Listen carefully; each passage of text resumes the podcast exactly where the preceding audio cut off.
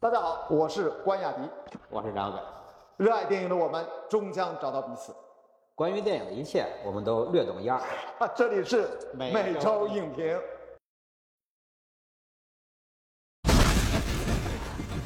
我只想让我的家人活下去。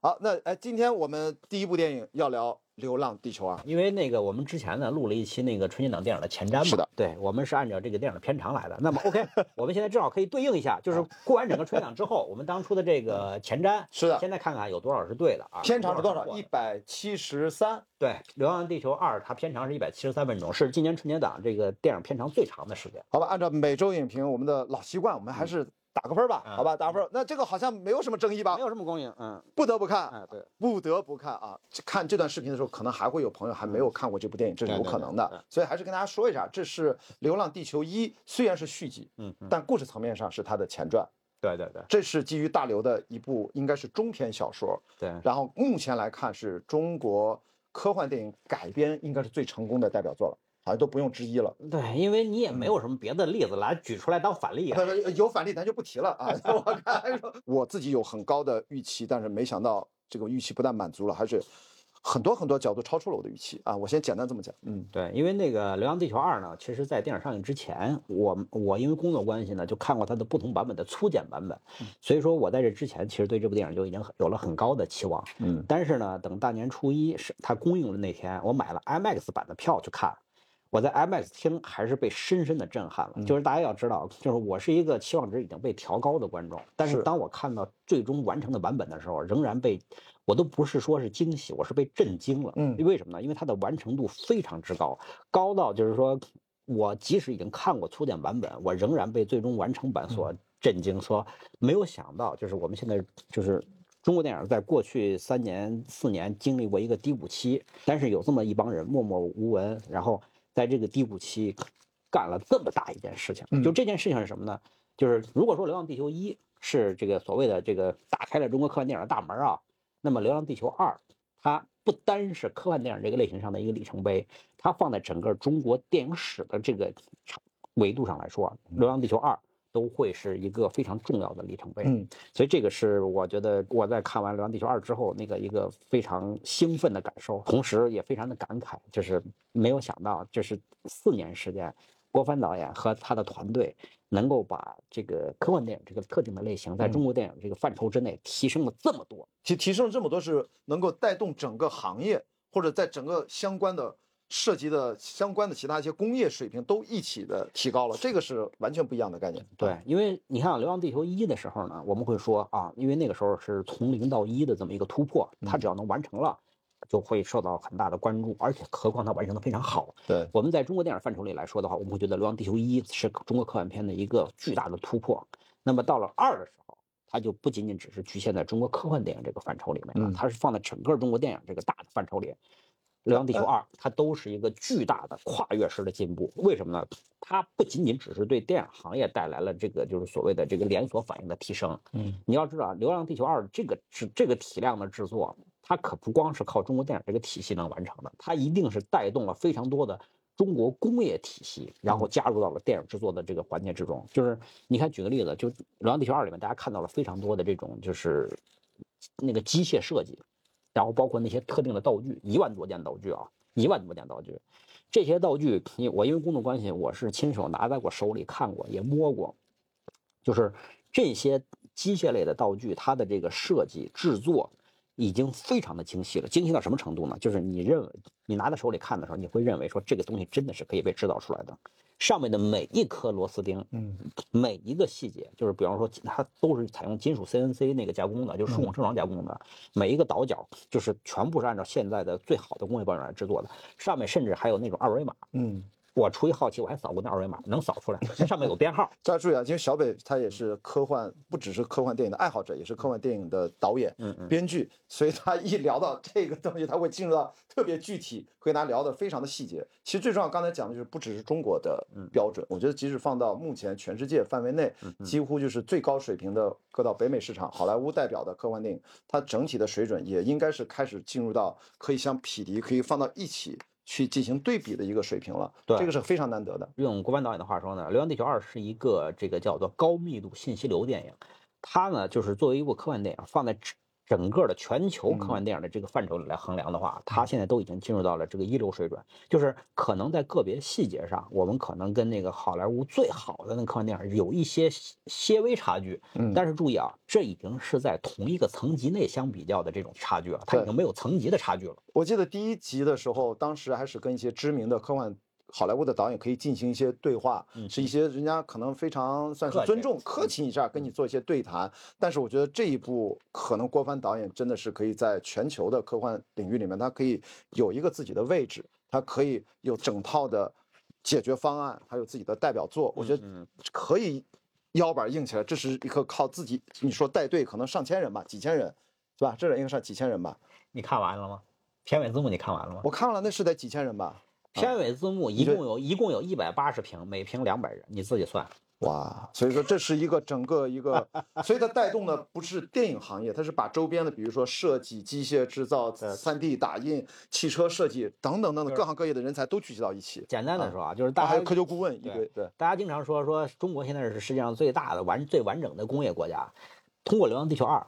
我们的观众就可以切身体会到什么叫最大的工业化国家。这部电影中所用到的非常多的细节，嗯，已经超过了中国电影体系所能提供的知识。你我举个最简单的例子，你有去过片场嘛？嗯，你去了片场，你一看就知道了。这次那个大家都知道，就是徐工，徐工祝你成功，就是那个徐工 集团啊啊，给他们提供了，就是我不知道有多少数量的那个就是特种工程车辆，全部是采用那个就是电影的涂装啊。我到了现场之后，我看了一眼，我都震惊了，就是那些特种车辆的数量，嗯，是属于真的是属于那种就是说那个锣鼓喧天、彩旗飘飘那种数量，一眼看不到边儿那种数量，这个。有一个最大的跟一般电影剧组的本质的差别，就是以前呢我们叫服化道部门，现在呢我觉得这个电影它解决了一个问题，就是把这让你说的道具啊这些使用的车辆，它变成了产品思维化，它变成了可以批量的供给对或者自己设计。我刚才说嘛，甚至 3D 打印生产都是拿到你手里面，它是一个产品了对，它不再是个假的，当然。不存在，那是个未来的东西。但是说嘛，它最重要的一个特点，我觉得是要跟大家好好聊聊，就是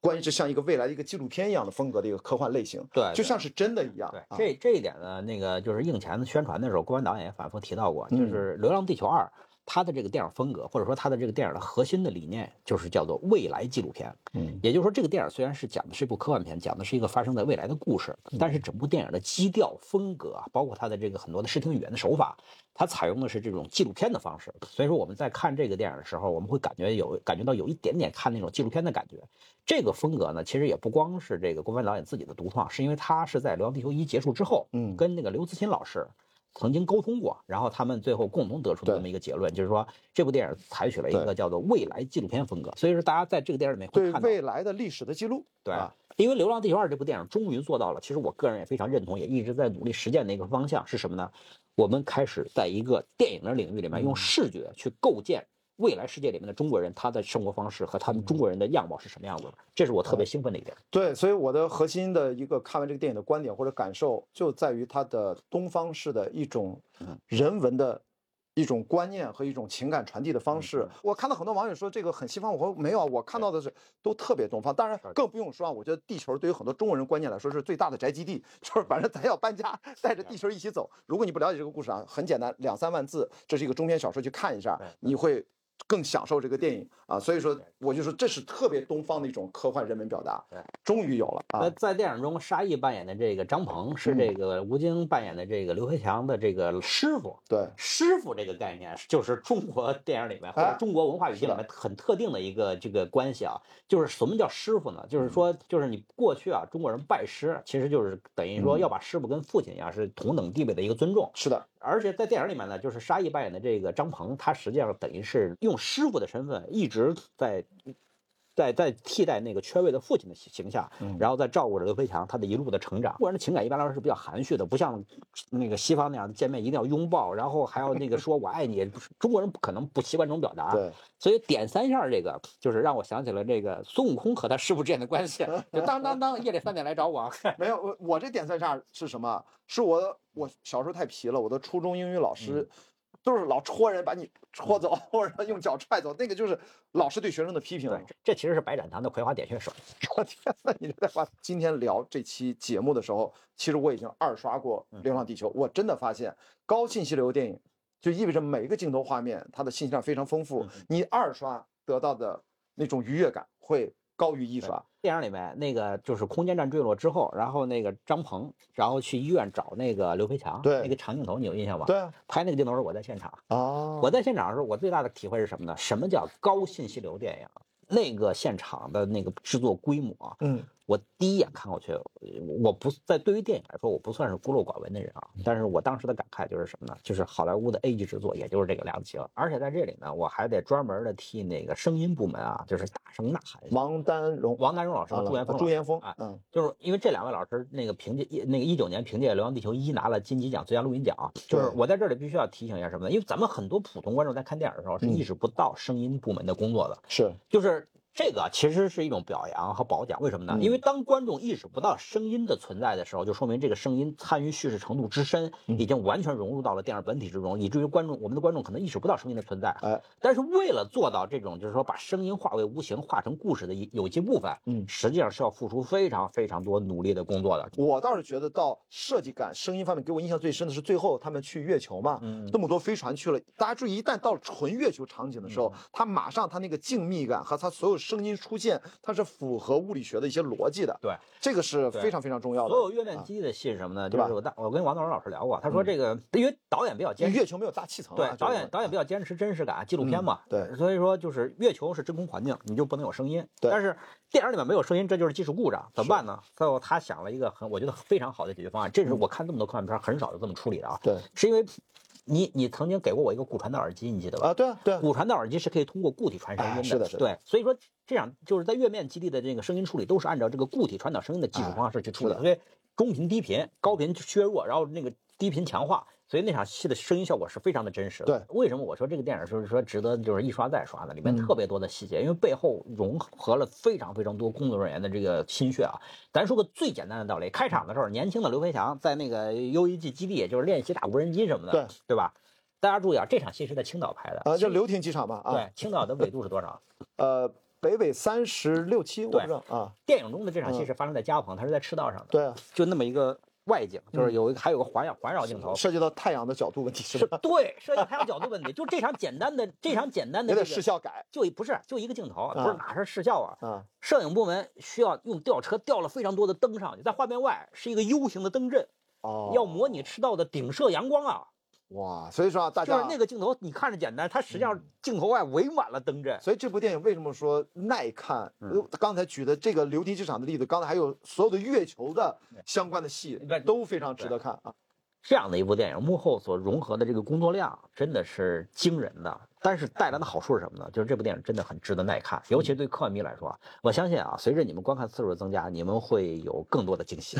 还有一个就是，我看到的确有人也是我很奇怪，很多想法跟我不一致，要跟大家补充一下，就讲这里面三条故事线往前推进当中。有人都觉得这部片儿是不是过于的英雄主义啊？我说我说没有吧，我说这里面为什么要三个主人公呢？特别是里面讲的更重要的就是大家要团结，而且讲这个叫大难当头是吧？叫有担当，这些其实是都是中国独有的一些价值观，对吧？对对，你啊看，就像是那个没有那么英雄主义吧？李雪健老师扮演的那个周哲直是那个联合政府里面的中国代表嘛？对他有过一个非常著名的演讲，就是那张关于那个股骨的照片。一万五千年的股骨，啊，，哎对，那张照片以及那个关于股骨的故事，就非常点题的讲出了《流浪地球》整个系列的一个核心精神对，是什么呢？就是就是刚才我说的那个，就是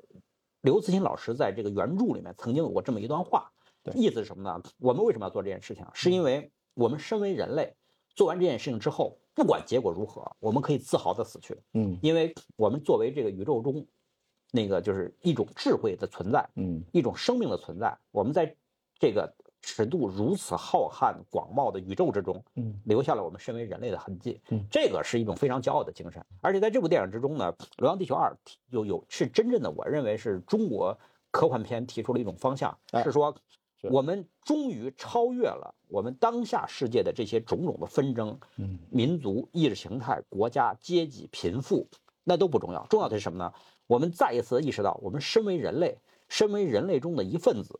我们该怎么样去共同面对这个人类人叫做人类命命运共同体体啊这个非这个议题非常是的，而且呢，大家千万不要觉得怎么是这里面还都是中国人主导，对不起，这真的是个中国导演拍的一个中国的题材的电影。那么在全世界里面分歧都有啊，美国也有不同的意见，现在都有意见。最终我们大家是结局要看整体的故事走向，是全人类团结起来，包括怎么引爆了月球，还是怎么样处理了各种危机。只是说这是个中国电影，所以主要的角色是几个中国角色而已，中国人的角色而已。对，就是严格说来呢，我们这个电影其实是在用中国人的视角在讲述未来的历史。嗯，就是在这个未来的历史之中，必然会有其他视角的存在。比如说，在这个电影之中，我们看到了来自全球各国的这种就是语言的存在，对吧？对比方说，在电影《流浪地球二》里面有个非常非常煽情的段落，就是张鹏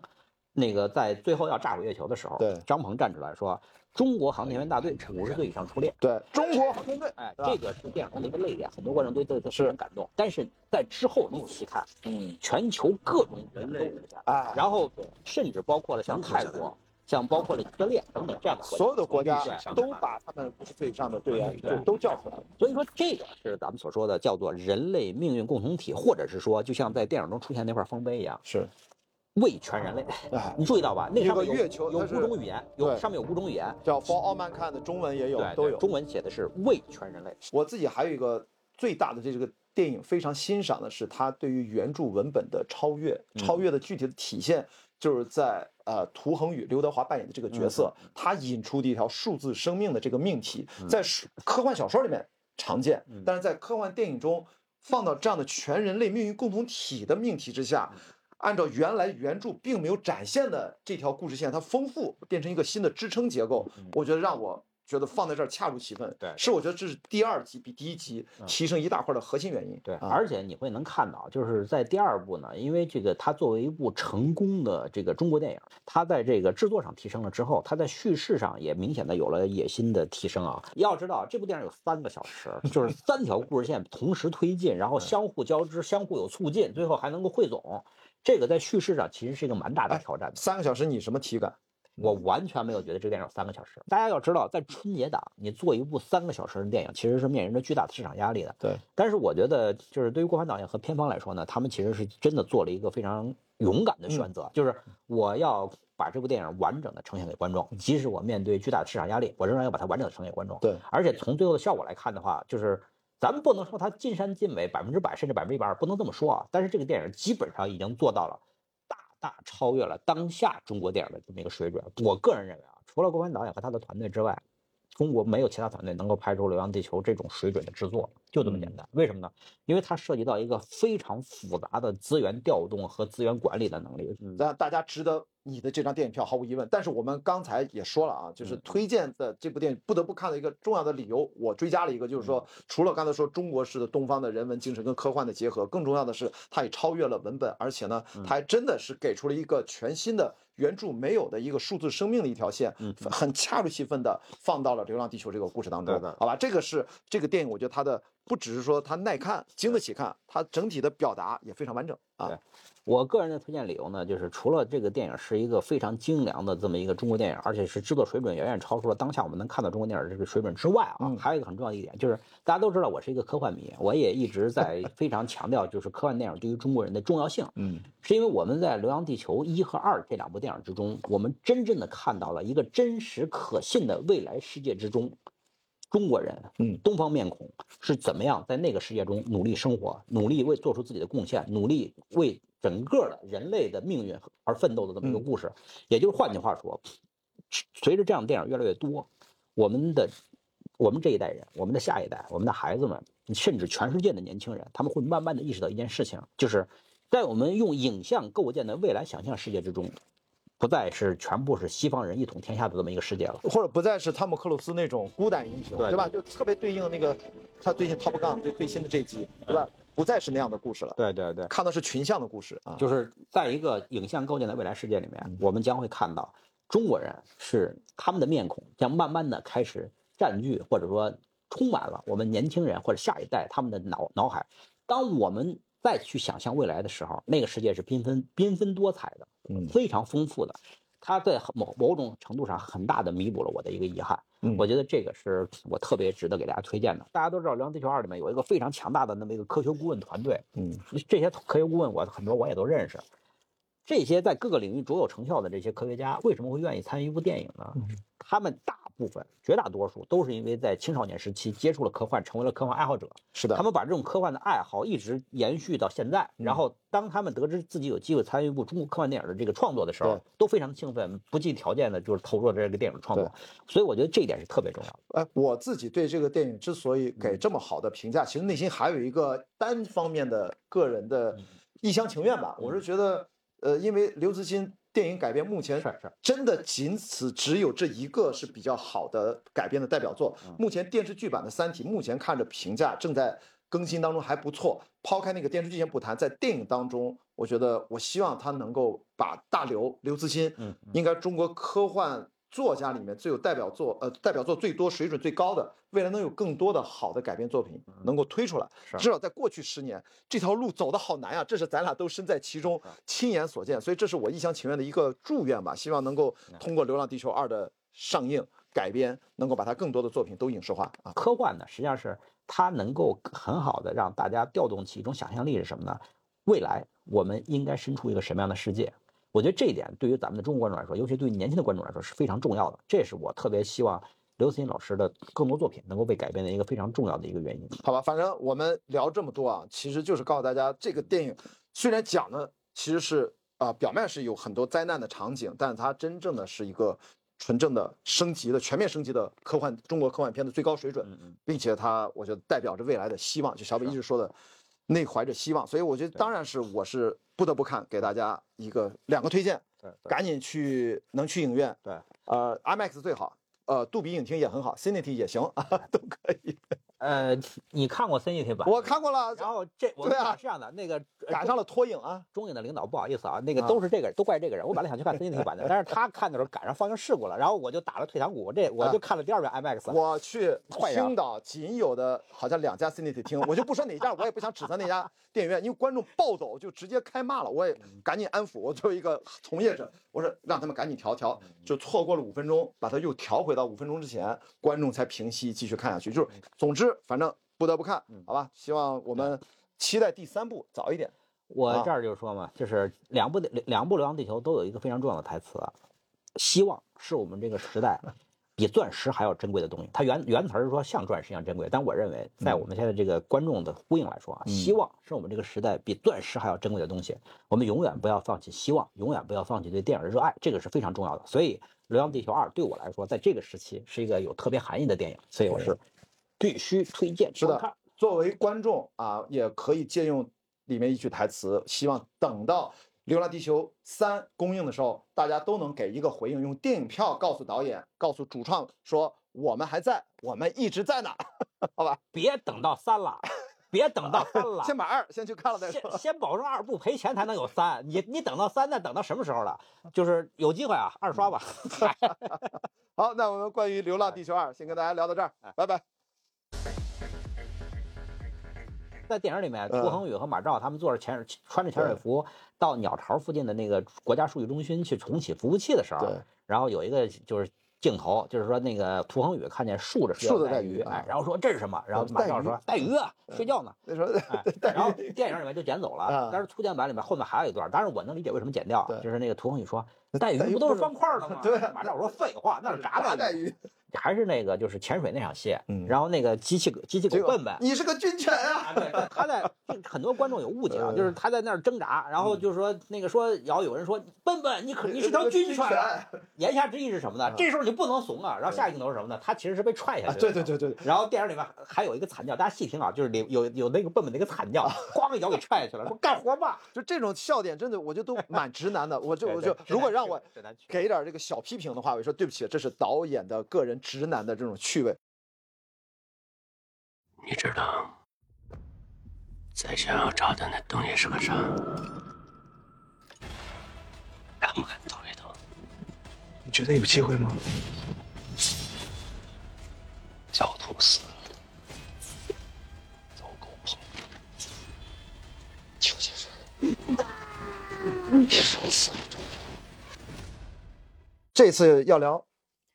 我们的国师啊，张艺谋导演最新作品《满江红》。对对对，那个从我来说呢，我一般来说我不愿意用国师这个称呼啊，啊这个是网友的戏谑称呼。但是嗯咱们作为咱们这个节目来说，我们还是应该很正式、很张艺谋导演哎，对，尊重张艺谋导演，对。啊，我们我们亲切点啊，这是我们的前辈啊，前辈，对真的是人家是进入史册的啊电影人，好吧？而且这是这样的，就是作为第五代导演，嗯四十年风口浪尖，一直在创作一线。就是说，从我来说呢，我现在对他就是，今天他已经张艺谋导演已经七十二岁了嘛，从我来说，我对他已经是越来越尊重了。因为放眼整个中国电影行业，七十二岁还能够还能够冲在这个创作一线，而且不断的突破自我对，仅此一点，我们就已经所以聊片子之前要是要多聊两句艺谋导演，不是因为他勤奋我们要去尊重他，而是他勤奋的同时，他依然保持了高水准的创作，对而且很稳定。不是吧？来吧，你先来，哦，我先由我来，好吧？我要给一个偏心，嗯如果客观讲，一个推荐就够了。嗯嗯，推荐观看，但是我真的是硬要给，不得不看，有我特殊的理由跟大家讲，不得不看。你看，我也是跟你一样纠结啊，这这个就是默契了。嗯其实那个《满江红》这部电影呢，对我在我这儿来说呢，它其实是四点五星这么一个水准，四点五星就是就卡在这儿了，不上不下。是，但是我还是决定给推荐观看。嗯但是这部电影呢，我仍然认为是咱们整个春节档里面，其实其实嗨，也不用我认为了，现在的票房事实用投票已经认为了，对大家都这么认为啊，这票房已经摆在这儿了，所以我觉得我也就不需要再锦上添花了，对吧？嗯，要理解这部电影，要回到二十年前，二零零二年的那部《英雄》，当时呢，那个主题都是刺杀的故事。当时说杀就是不杀，一直到二十年后，它又是一个刺杀的故事，是杀无需再杀，就这背后复杂的意义啊，一会儿咱慢慢聊。我是觉得张艺谋导演在这次做了一个在非常带着镣铐也要起舞的情况下。他已经最大的努力去做了他的完整的表达，而且思想做了很大的转变。我关注《满江红》这部电影呢，实际上是因为这个电影里面有一个非常重要的创作人员，就是原创剧本编剧陈宇老师。嗯陈宇老师对，陈宇老师跟这个张艺谋导演已经第第三三次合作已经第三次合作了。啊他这个缘起是什么呢？最早的时候，这个陈宇老师创作了一个剧本，叫做《坚如磐石》。哎哎，然后那个张艺谋导演看到之后说：“OK，这个剧本我要拍。”是然后后面呢，就跟陈宇老师又又连续的合作了两次。对，他在筹备《满江红》的过程中，哎，插了个狙击手。是，所以也就意味着《满江红》这部电影其实已经筹备两三年那么长时间了，而且我觉得就是呃，《满江红》这部电影其实在整个故事的气质和特质上来说，就是陈宇老师的痕迹其实是留得非常鲜明的。嗯就是陈宇老师和张艺谋导演合作碰撞之后，诞生了这一部，无论是从这个就是电影本身来说，还是从市场反响来说，都是张艺谋导演的一个算是代表作之一啊，对不算是最好，但是是个代表作之一。所以说，就是我在看这部电影之前呢，因为大家一说到这个古装喜剧、悬疑这么一个东西，你肯定必须去想到三枪拍案惊奇嘛。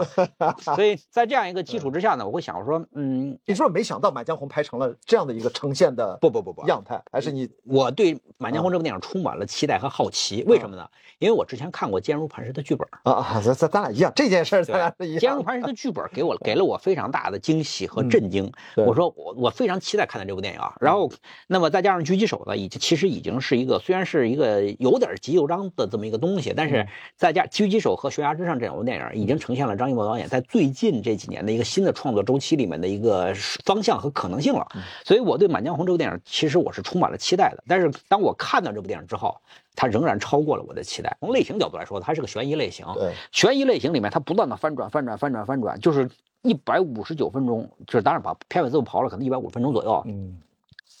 每三四分钟左右就翻转一次，是一直在翻转。然后我在看到大概两个小时左右的时候，我就很震惊，我说，你就知道后面还会转。对，因为因为我知道，我说都这样了，你还能怎么翻转？他还可以。对，还他还可以，然后一直坚持到最后一分钟。我说啊，这个故事就是从这个给观众的这种观影的体验来说啊，其实剧作层面带来非常大的魅力，再加上张艺谋导演非常成熟的对于演员的这个控制和调度，对于影像的控制，对于整个电影本体的控制，因为张艺谋导演这么多年了，这个经验在那摆着呢嘛，对，一个好创意，一个好故事，一个好导演加一群好演员合在一块儿，哎，就成就了这一部就是超过了我期望值的这么一个就是电影。我为什么要给两个推荐啊？嗯。就我感觉到的不只是超出期待那个维度，然后这次我觉得当然就是你说陈宇老师他给了一种新的一种剧作结构，而且用张艺谋最近特别连续几部都很擅长的一些小切口，像狙击手啊，像这种拍法，然后我就觉得这次他居然能还把喜剧演员小沈阳是扛不住的，但是沈腾就完全不一样了。加上他对小岳岳的控制，整体上居然是一个探案悬疑故事和喜剧结合的，我觉得是有面目一新的感觉，这是给我的惊喜。最早的时候，那个就是那个陈宇老师他创作这个剧本啊，是一个实时电影，是一个很肃杀风格的，应该是那种不是啊叫实时电影，嗯就是电影里面两小时，观影院里面也是两小时，就是银幕上的时间是实时流动的。为什么呢？因为最早规划的时候是一镜到底的，啊，天亮之后还有半小时，没有没有没有，在最早剧本里没有啊，最早剧本里面是一个实时的，就是一镜到底的，一镜到底的这么一个电影。嗯，这个从艺术创作来说层面上是很大突破啊。但是后来就是张艺谋导演他他改编了对对做了一些调整，这个两个调整我都能理解。第一，他不再决定拍这个一镜到底，大家都知道，所谓的一镜到底的电影啊，不管是一九一七还是怎么样，大部分都是假的，就要遮挡一下的，拼贴的啊。就是咱们说的一镜到底，是嗯我相信张艺谋导演最早的想法应该是按照俄罗斯方舟那个方式。你说那个叫伪一镜到底，就是通过若干长镜头的那个无缝拼接来完成。啊这个从创作层面来说，对导演来说肯定是一个很大的挑战和很大的兴奋点，他肯定想来这么干。嗯但是从那个观众和市场角度来说的话，你这样做肯定会损失掉很多的这个叙事的节奏感和紧凑性。啊啊好，这是这是第一个这。是第一个啊，第二个因素是什么呢？是在很晚的时候才决定加入这个喜剧元素，然后在很晚的时候才联系了这些演员。这些演员二话不说，马上腾出档期来配合那个张艺谋导演。如果从创作角度来说，这样做实际上是一个比较大的市场风险，因为你把一个悬疑故事和一个喜剧故事怎么样结合在一块儿，实际上是一个比较难处理的一个有冲突的元素。看完电影之后，我个人是能理解的，就是为什么要加这个喜剧元素啊。一方面是为了照顾春节档的这个市场需求，另外一方面也是为了控制影片的节奏和氛围。哎，五十多分钟，如果说从头到尾全部是非常紧张的氛围，不断的不断的翻转，剧情迭代，对于观众来说，这个观影感受会很疲惫。嗯，那么你会注意到啊，就是电影中的喜剧元素其实主要是在前半部分，这前半部分实际上是帮助观众慢慢的进入到这个故事节奏，适应这个氛围之后，然后当这个故事的这个情绪走向发生了转变之后，喜剧元素基本上就消除了，然后慢慢开始回到正剧的这个路线。就是从创作层面来说呢，稍微有一点点遗憾，但是从观众角度来说，我我是认可这种改变的。所以我要先回头，先把第一个事儿先顺着说完啊，就是一刀如果不剪，它要一个镜头拍下来，有两种情况。嗯，你如果是强情节，你要一刀不剪，就意味着你的空间变化要大。而现在显然它是一个大院儿里面，它的空间限制了它。如果你在一个限制的空间当中又去拍一个强情节的这样的一个故事的话，因为故事不能改，那就意味着表演损失太多了。所以呢，故事改了很多，呃呃，对我就说他的故事就无法去目前的这个故事无法适应一个镜头在一个相对封闭的大院儿环境里面去一个镜头到底，这个是太难受了，会损失很多很多很很多很多东西。所以我只跟大家讲，就是说，如果你要是拍一镜到底的电影，它有很多内在表达和整体形式以及空间上的要求和转换，还有演员配合的问题，这是第一点。对我这我这儿插一句啊啊，就是你刚才提到演员配合的问题，有一个朋友开玩笑啊，开玩笑啊，嗯，说为什么放弃一镜到底的拍摄方式？因为沈腾记不住词儿。而且沈腾在现场编词儿，里面有一句话说：“你别老朝一个地儿踹，现场临时发挥的，导演就留下来了嘛。”对对，因为对吧？因为因为一镜到底每条都不一样对啊。，因为喜剧啊就是这样的，喜剧是讲究这个现场发挥的。对那么如果说一镜到底的话，这个对所有演员来说都压力太大，因为不敢不能错，一一错这这条全废。对。然后我听说说法是什么呢？因为最早是按照一镜到底来设计的，所有演员给留了二十天的档期，嗯然后后来决定说那我们。改拍摄方式啊，然后就拍摄周期就加长了，所有演员二话不说又给了空出来档期，这你知道这有多难啊？因为这些演员都是顶级的，所以接着你刚才说的第二个问题，就是关于他的从悬疑到喜剧很后面的加入，对于整个剧作和风格上的改变。嗯不管咱张艺谋导演内心那一刻很晚的加入喜剧元素，那个动因是什么，嗯就最后来看，这个押宝虽然有风险，但是他无形当中，一他自己。是有了创新。第二，这个押宝被押中了呀，这是他有史以来，大家现在已经知道这个。我们看到这期视频的时候，已经知道它的市场成绩已经是它历史最好的市场成绩的好几倍了。那很大的一个因素就是小北刚才说的不确定性，对他押押中了，就是增加了喜剧元素。张艺谋导演在这个《满江红》之前啊，票房成绩最好的是那个《悬崖之上》，大概11点十一点十一点六、十一点不到七12左右，哎，对，十一十一亿到十二亿之间，对这个已经是他历史上的最好的票房成绩。但是这一次《满江红》，他这个票房成绩就是又再次获得突破。张艺谋导演是已经写进影史的，已经写进影史的这么一个创作者了，就咱们不需要再用票房来证明了。但是我相信啊，啊，就是七十二岁张艺谋导演，就是人老心不老，一一一定是有心气儿在那儿顶着的。我我对我想说的就是，以他的这个精气神儿，我从来不认为他不在意这个事情。我恰恰以我对他的作品的观察和对他的感受，他一直憋着一股劲儿，因为在过去的中国电影市场高速发展的当中，市场已经有了那么多三十多亿、四十多亿、五十多亿，居然没有张艺谋、陈凯歌，呃，包括冯小刚吧，这些老一代最厉害的导演都没有到超高票房的票房炸弹电影的一个成为自己的作品之一，这是有点儿打引号的说不过去的。没没没，这个他憋这口气儿没没，轮到他了，他不停的试，不停的试，不不不有一步会爆的。不不不我个人认为啊，你看，就是按照张艺谋导演最近这波创作高峰期，对，咱们如果是从一秒钟开始算的话，嗯，你算算，一秒钟是二二零二零年十一月份公映的，对二零年、二一年、二二年、二三年春节，这满打满算三年多一点时间，，拍了四部吧，五部，啊，还有那个两年三部，你看一秒钟，嗯坚如磐石、悬崖之上、狙击手，再加上满江红，五部电影，嗯三年多时间里面拍了五部电影，嗯非常高效的创作，哎，我想表达这次为什么我一定要多给一个推荐，就是嗯我觉得他对跟观众的交流的点，在恰如其分的时间点上，我刚才提到了二十年的跨越，嗯他内心做了很大的思想转变，这个我就不具体展开了啊，大家自己去脑补去。但是在大环境下，大家内心的这种情感的宣泄，用一场悬疑的、满足的、用喜剧的方式来宣泄的这种情感叠加到了一起，而且最重要，它的落脚点是出乎大家意料，是惊喜，是一首词，是一首艺术作品，对。文人的艺术作品，他也对呼应到自己，他一直在争取的创作空间。我在看电影之前，我因为我是有意识的屏蔽了这些相关的宣传嘛，嗯，呃，我知道这部《满江红》这个电影，它既然叫《满江红》，故事背景又放在这个时候，肯定跟岳飞有关。但是我不知道为什么这个电影叫《满江红》，嗯，我一直到看到最后，我一直看到最后半小时的时候，我才 恍然大悟。然后我说，哦，原来是这样。对前面两个小时积积攒的所有的情绪，在那一刻得到了这个释放和这个扩张，嗯然后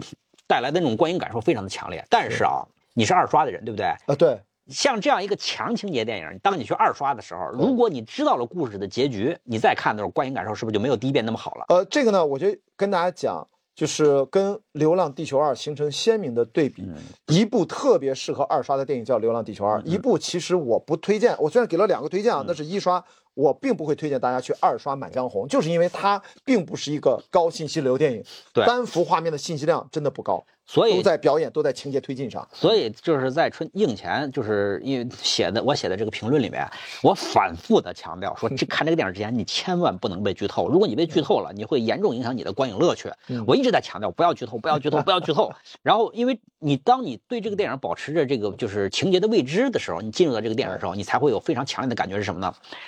就是因为它是一个密闭空间的，就是小切口故事，在一个封闭空间里面，一起意外的谋杀案。然后在这个封闭空间里面的最高权力者下了一个迫切的指令，说你们要找不出凶手，你们都去死。所有的人就不管什么人都被卷到这个事件之中，在一夜之间，然后那个反复的反转、反转、反转。在这个故事里面，一开始的时候好像没有好人，所有人都是带着那个就是游走在正邪之间，不断的翻转、翻转、翻转，一直到最后一刻，当谜底揭晓的时候，那种感、那种那种惊喜感是非常特别的。从观众的角度来说的话，最春节档最适合看 IMAX 电影有两部，一部是《流浪地球二》，一部是《深海》。哦深海我们回头再聊啊，就是 IMAX，就是这两部电影，因为都是走视觉系的，就是 IMAX 这个它的这个银幕的观影感受会极大的提升你的观影感受。OK，那我得追加一部，我觉得《无名》啊，一会儿我们也会聊《无名》，也很适合无 IMAX。无名没有 IMAX 吧，我就说，但是他我看了之后，如果让我二刷你，我就会去看 IMAX 版本。当然他没有，那就另外一回事了啊。你没有看过那个 IMAX 版的无名，你就赶上推荐，这不对。不不，我就说我期待，我想看，嗯嗯我想看啊，就是我觉得它应该是值得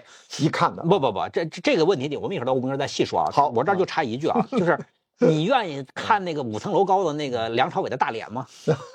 我真的很想看，因为里面就意味着同样有五层楼高的周迅的脸，好吗？开玩笑，咱聊这个正事儿。说回来，张艺谋这次最重要的看点，我觉得就是给我带来的惊喜。小北用他的阐释是他的惊喜，我是我的惊喜。但是，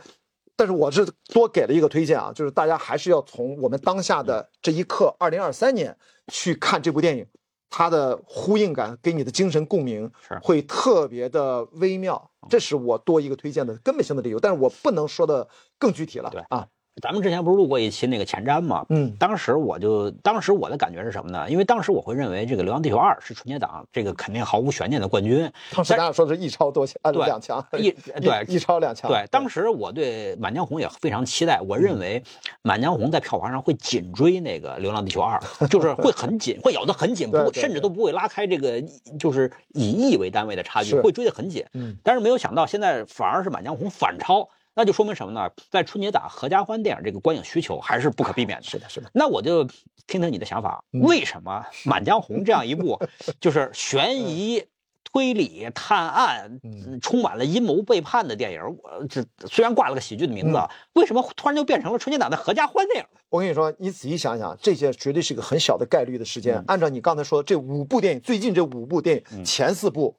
都没有特别强烈的喜剧的成分。对，那么不知道是他怎么想的。刚才说嘛，他是很晚才决定把陈宇老师没有喜剧元素的一个剧本、嗯加入了喜剧元素，全部大部分都是喜剧式的表演，嗯包括从演员的选择到他们表演的风格的这种确立。那这件事儿，我不知道他是不是早期就明白着，我就奔着这块蛋糕，我可能已经知道，不管你其他的交换人生也好，其他那些喜剧该占的份额都占的，不管你发挥的怎么样，我也要去硬抢这个份额。现在最后，他就事实来看，他达成了这个目标，嗯，他的喜剧的那个成分已经足以支撑起他成为一个合家欢电影，对，就真的适合男女老少拖家带口去看啊。我觉得这是一个市场的误解，因为就是《满江红》从创作的角度来说的话，它其实还是一个就是悬疑悬疑电影，它的主类型肯定是悬疑，然后它是一个有喜剧元素的悬疑电影。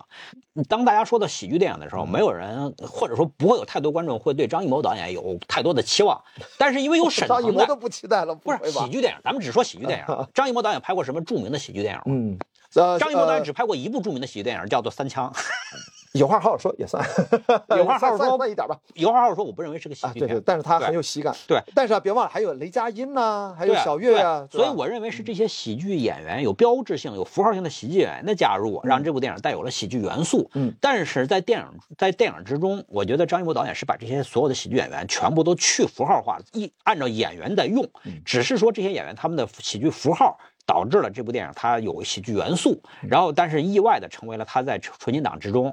获得观众热喜欢的这个很重要的因素。呃，而且它其实并没有那么的让人意外，因为在传统的春节档当中，总是会有一部喜剧电影会冲出去。没想到这很正常嘛，大过年的你肯定要个乐呵。没有，本来咱们的大部分的预判都是《流浪地球二》不是一个喜剧的东西，虽然它有喜剧小小那种冷幽默哎，但是对吧？我们俩还是落入了原来的那个规律当中。而，而且还有一点很重要的一点是，另外一部春节档另外一部喜剧电影它掉链子了，嗯所以说就是这个空出来的份额就被那个《满江红》毫不客气都拿走了，嗯这是一个因素啊。但是因为当我们说到春节档的时候，我们不要只说那七天假期。我们说的是一个月这么长的长度，在这一个月里面还会发生很多其他的变化。我认为今年春节档是非常有特、非常有意思的，有很多很有趣的变化。这个后面单元咱们再提啊对。咱们说回到《满江红》，就是我之所以说给一个推荐，嗯实际上是因为这个电影实际上是一个四点五星的电影。那么就是我只是个人觉得说，对于张艺谋导演来说，呃，他不需要雪中送炭，也不需要锦上添花了。那么我就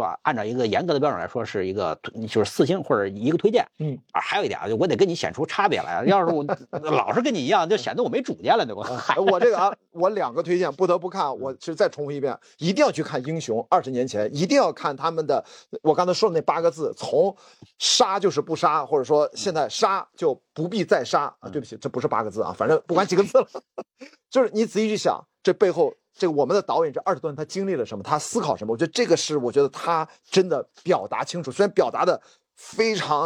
就被被紧缚着表达，他也是表达。呃，我这么说吧，就是张艺谋导演真的是一个与时俱进的这么一个导演。就是他之所以在四十年的创作生涯之中一直紧紧就是站在风口浪尖上，嗯是因为他和这个中国电影一块儿在共同进步。而且呢，从他的创作角度来说，你会发现啊，就是在最近这个创作高峰期，嗯，张艺谋导演呈现了一个非常有意思的特点，就是我认为他真的越来越向雷德利·斯科特那个方向在发展了。哦，就是他只要遇到好剧本，如虎添翼。跨类型，而且他可以跨类型。对他跨越了非常多的类型，每个类型里面都做得非常出色。他只要遇到好剧本，如虎添翼。因为什么呢？因为他作为导演，在导演这个环节上，他几乎没有短板了。你说到雷德利·斯科特，我提一点小批评，就是咱就是说，针对雷德利·斯科特这样顶级的，也是跨界的大导演，如果张艺谋要达到那个级别，我其实现在觉得，说实话，我还觉得差一点。其中我不敢啊说别的，有一点知道差在哪吗？嗯就是他对女性角色的塑造。你说的这个差一点，嗯不是张艺谋导演个人的问题了，嗯，这是中国电影整个行业的问题哎。就差的这这一点，对，是他怎么说呢？就是说，一个导演是没有办法超越他所处的时代的，这是真的呃。所以我就说，我刚才其中一小部分是关于他女性角色，因为我看到这里面的几个算歌舞伎的这样的几个角色，合让就想起了《金陵十三钗》，就是在当下，他是不是真的是因为这是个宋朝的故事，还是个古代的故事，然后把女性塑造成现在，我会觉得现代的女性观众啊，看这个电影会略略会觉得，会觉得哪里不会那么舒服的我。明白你意思，就但是我也理解导演，因为他这是个古装戏，我们又不能把它搞得那么现代，但是我觉得还是有咱们辗转腾挪的空，间。咱们不说别的啊，咱们就说一点，张艺谋导演是一九五零年生人，七十二岁了。对，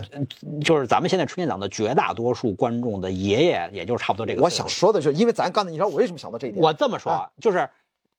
就是张艺谋导演在七十岁这个年龄段里面，在意识上已经很领先了，但是你没有办法让他超越，完全超越时代，这个所以。我说我其实本来没想提到这一点啊，我因为我看到网上有有些网友在争议，但是刚才刚好聊到雷德利·斯科特，你是非常熟的。嗯雷德利·斯科特人家是拍过《塞尔玛与路易斯》嗯末路狂花》，他对女性角色跟詹姆斯·卡梅隆一样是非常强悍的，非常独立的。我觉得这一点我有点小小的期待。我给了这两个推荐，也是希望张艺谋导演在后续的一堆作品当中，我相信他会在女性角色塑造方面还会向上推高自己的天花板。好吧，这就算。哎呦，我怎么怎么期待心我我提出这样的要求，我都觉得我很不合适。我插一句啊，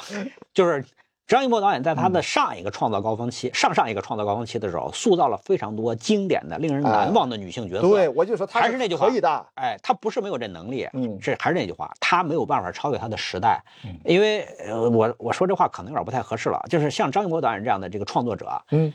他得需要他的这个创作搭档啊，你没有巩俐，你没有巩俐了，你就没有办法去超越那个时代最。重要是他的作家搭档，那对对吧？秋菊打冠那秋菊那个形象怎么来？来自于文学嘛，对吧？呃，很这个演员搭档也非常重要，就是就咱们举个例子，就比方说，如果哦，对，这这一部是没有谋女郎的，有有有一个女你说那个谋女郎，我说他都没到谋女郎那个级别。这部电影里面，他是一一把的谋哥们儿们，就是就爷们儿们。对他，他最好的谋哥们儿很明很明显是张译老师嘛，对吧？张译老师参与了他好几部电影，从一秒钟开始，嗯一秒钟，然后那个狙击手，然后还有那个就是那个悬崖之上，还有那个就是这次，因为为什么呢？就是。狙击手这部电影里边啊，嗯张译真的是给自己生尬的戏，你知道为什么吗？啊，张译去探班，然后见着张艺谋导演说这这这你有什么角色我一定演一个，然后他演个连长，一天就干完了。所以我就跟大家讲啊，刚才我提的这点所谓的借着雷德利·斯科特说更高的要求，回到源头来看，陈宇老师非常好，嗯但陈宇老师我觉得满足了张艺谋导演，可能他找到了一种巧妙的方式，都是一些小切口的故事。嗯但《坚如磐石》我非常期待啊，那个切口是完全不一样的类型。坚如磐石，你知道好到什么程度吗？嗯，因为我听朋友说过啊，嗯你比方说你去那个张艺谋导演的公司跟他谈事儿，嗯，如果谈得很高兴了，嗯张艺谋导演说好了，招待你看一场《坚如磐石》。而且是可能是没有删减版的。然后呢，好消息，二零二三年据说要上映了啊，据说要上映，但时间我们不知道，也未必是好消息啊，啊因为我听到朋友说，不知道改成啥样了是吧？拍完那个《满江红》之后啊，然后马不停蹄召召唤大家又补拍了，哦 我不知道我不知道补拍了多少。对，那说回来就是女性角色的塑造，我们对张艺谋导演未来就他曾经塑造过非常棒的女性角色，我们不应该只满足于此刻他在《满江红》里面的这样的对女性角色的塑造的表现。我是觉得够了，不要再对张艺谋导演做过多要求了。张艺谋导演拍下去，拍下去，拍下去。张艺谋导演曾经在中国银幕上塑造了非常多经典的女性形象。嗯当然了，他只是那有个前提啊，他他得跟巩俐合作。我认为他要跟知名的作家继续合作，啊陈玉老师担子上的压力又重了一分。当然，应该还会继续合作下去了。对对对，好，不管怎么样吧，就是让我们继续期待张艺谋导演他的这个后面的作品啊。就是我相信张艺谋导演会还会在他这个创作高峰期继续往下走。《满江红》给了我们一个新的惊喜，我们非常期待张艺谋导演在后面的创作生涯中继续给我们惊喜。以及我最后我特别有一点点甚至欣慰，就是按小北说不说票房，就是他终于他的一部新片可以最中国广大的影迷观众和他喜欢他和喜欢他请的演员的这些观众们能够直接的见面，并且取得了强烈的反响，我真的蛮欣慰的。七十多岁了，我应该替他祝贺，为他鼓掌，好吧？对，别别着急，别着急，就是就像那个奥斯卡终身成就奖一样的，奥斯卡为什么到现在还不敢给伊斯特伍德发终身成就奖呢？老爷子还拍着呢，别着急啊！好，我们期待张艺谋导演好后续的作品。哎好，，好，本期节目就到这里，拜拜。大家好，我是关雅迪，我是张小北，热爱电影的我们终将找到彼此。太夸张了好，，重来一遍，没事儿。不不不不用不用，不用 没事，我再重来一遍啊！大家好，我是关雅迪，我是张小北。热爱电影的我们终将找到彼此。嗯，关于电影，我们都略懂一二啊哎。，这里是每周周影评，啊，好吧？嗨，没没有没有以前默契了，没有以前默契了。大家好，我是关雅迪，我是张小北。热爱电影的我们终将找到彼此。关于电影的一切，我们都略懂一二。啊，这里是每周影评。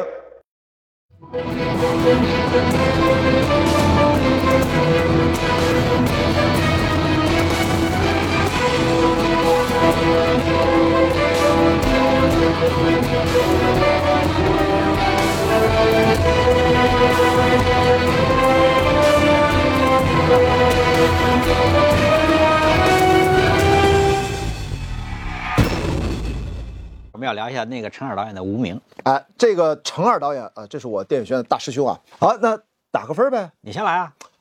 我推荐观看啊，毫无疑问推荐观看啊。你难道不是吗？对于《无名》这部电影来说，嗯，我觉得我对于这个陈耳导演还有这部电影的所有的主创最大的尊重是不给这部电影打分，因为这个就是我在电影院看到《无名》这部电影之后呢，其实我是感触很深，因为这部电影就是是整个春节档电影里面，就是按照咱们中国观众的这个习惯来说，它是最有电影质感的一部电影。对这个制作上非常的精良，就是跟电影相关的所有的元素都做到了优秀及以上这个级别。嗯。但是这部电影最糟的一个环节是这个剪辑这个环节。嗯，这个电影的剪辑，在我在看的过程中，我非常的困惑，我非常的困惑，我完全不理解这个电影为什么要这么剪。我相信这不是他的这个创作初衷。哎，毫无疑问这不是。我一会儿再跟大家解释嘛。所以我觉得，在我们这个节目里面，如果我对这个电影给出一个判定或者判断，是对这个陈耳导演和主创的不尊重。跟大家还是要相对直白一点告诉大家，就是在之前的版本不是这样的。这个故事很重要，很重要的人物设定和故事走向及结局也不是这样的。但是最后呢，大家看到的只能是现在这个版本。在这部电影之前发过很多支预告片，好几场戏在成片中是没有了，就消失不见了。对，因为我是不止身边的一个老朋友，都是看过之前送审版正常的原剧本。注意啊，原剧本是没有问题的，但大家现在都知道中国的现实就是剧本已经不重要了，他拍完了之后他会给你一些新的意见，还是让你大调整。所以。我为什么依然给一个推荐？就是我接受这个现实，我觉得鼓励这些依然在匍匐前进、挣扎前进的创作者们。我同意你这个观点，就是这部电影呢，对于这个陈耳导演来说呢，他仍然是一个创作上的进步。嗯，但是我可以体谅，就是他所遭遇的这些困境，但是我又不能够对观众撒谎。对于大多数普通观众来说，他们在看到这部电影的时候，一定是很困惑的，就是他们会觉得说，为什么会是这个样子？哎正常情况下，我认为这部电影它应该是一个比那个《罗曼蒂克消亡史》那个艺术水准更高的一个片子。是的是的大家看到的电影来说，如果只论单场戏或者单个场景的话，这个镜摄影是非常的美、精美的的。然后演员的表演很好，然后包括所有的环节，舞美花道服啊、调度啊都很好，对吧？但是最后观众看到的版本是一个，就是一大堆非常精美的画面组合成了组合成了一个很奇怪的东西，我跟你说奇怪的，小伟，这你不觉得这就是每周影评这个视频节目存在的意义？对对对既你有你的亲身的困惑和不满足，我呢，从我的角度，我要咱们在行业内认识这么多的朋友，我们适度的把一些能讲的话，用我们的方式透露给大家，给大家解解惑。在《无名》这部电影之中，没有一个角色有真正的名字，也就意味着什么呢？这部电影它其实讲述的是在一个大时代之中，每一个普通的小人物无奈和被命运挟裹之后的这种惶恐。这个电影中有一个很重要的点题的这个台词，就是由黄磊那个角色说的，就是我是一个软弱的人，我不适应这个巨变的年代。这句话其实是这个陈尔导演一直以来的这么一个创作主题，是个点题的。嗯，但是按照这个逻辑，我们来看整部电影的话，其实很多剧情是讲不通的。所以这就是这就有赖于你来给大家解释，就是在原本的这个故事之中，这些人他们的这个处境和命运到底该是什么样的？我只能给大家讲两点啊，因为我们就呃抛开敏感的这些说法，一就是两个男主人公他们的身份，并不现在是大家看到的啊、就是其中有一个啊，就是年轻的这个，他本身并不是现在看到的这个身份，所以说你看到他是经过修改的。另外呢，其中的另外一个主角，他的命运可能生死的命运，你跟看到的也不一样，所以结局跟现在。也完全不一样，所以他就能够说通了你为什么你会有很多不理解的地方。嗯，你说的太含蓄了，我要跟你说直白点儿啊，就是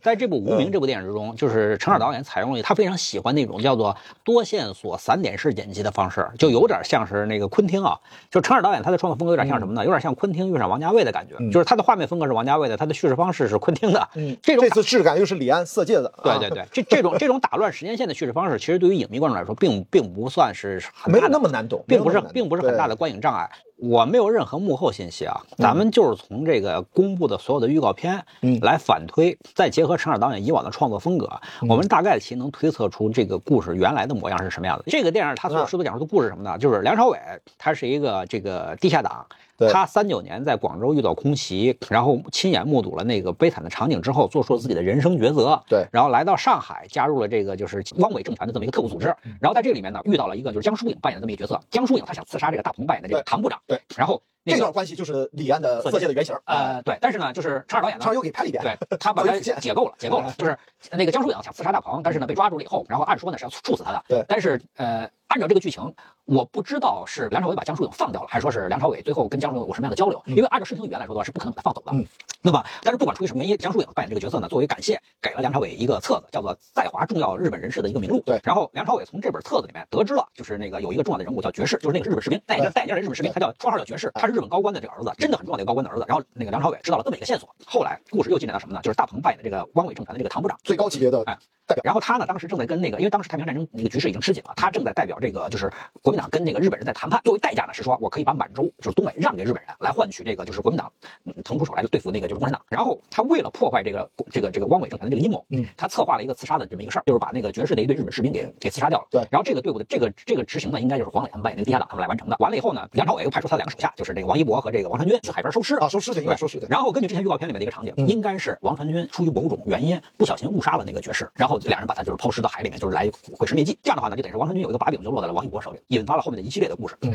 最后，黄磊扮演的这个地下党，他因为某种原因决定叛变，嗯就是引发了那个很著名的台词，就是我是一个我是一个软弱的人哎，我不适应这个巨变的年代，他想叛变到那个汪伪政权，然后梁朝伟在最后时刻把他灭口，阻止了这个叛变带来的更大的伤害。但是与此同时，他暴露了自己的身份。在这样一个情况下，大鹏扮演的这个坏人大反派，呃，为了就是对日本人有个交代，派出了这个王一博嗯去灭口。最后的结局是什么呢？应该是周迅扮演的那个角色被他给杀害了，然后那个梁朝伟最后被被捕入狱，然后梁朝伟出狱发现是一个复仇的故事，应该是一个啊。然后梁朝伟出狱之后，发现王一博扮演那个角色左右逢源，然后试图在这个巨变的时代之中。为自己谋取最大的私利，全身而退，来到了香港。来到香港之后，当王一博以为说自己终于得偿所愿之后，然后梁朝伟再追杀到香港，完完成了复仇。我觉得这个应该是一个主要的故事线。因为我也没有看过那个之前的宋审版本，我也不知道小北推论出来的刚才这么一大段的这个故事有多少是呃符合之前的，又有多少更早版本的一个 mix 的版本。反正总之很无奈的告诉大家，现在的这就是我们的呃无名代表了真实的中国电影的创作的一个处境。我讲述的这个故事也并不一定是真的就是那个啊是啊不陈耳不一定导演的创作初衷，这个只是我根据很多的预告片啊、电影本身呢这个线索推断出来的，可能应该是这样一个故事，按照《罗曼蒂克消亡史》那个延续下来的创作主题。对，这个电影讲述的就是在一个巨变的时代之中，每一个个体你怎么样在这个时代之中，就是去努力的挣扎，去努力的找到自己的这个就是人生的意义吧。在电影之中，王一博他扮演这个角色有一个非常精准的台词：“我是一个不值得被争取的人，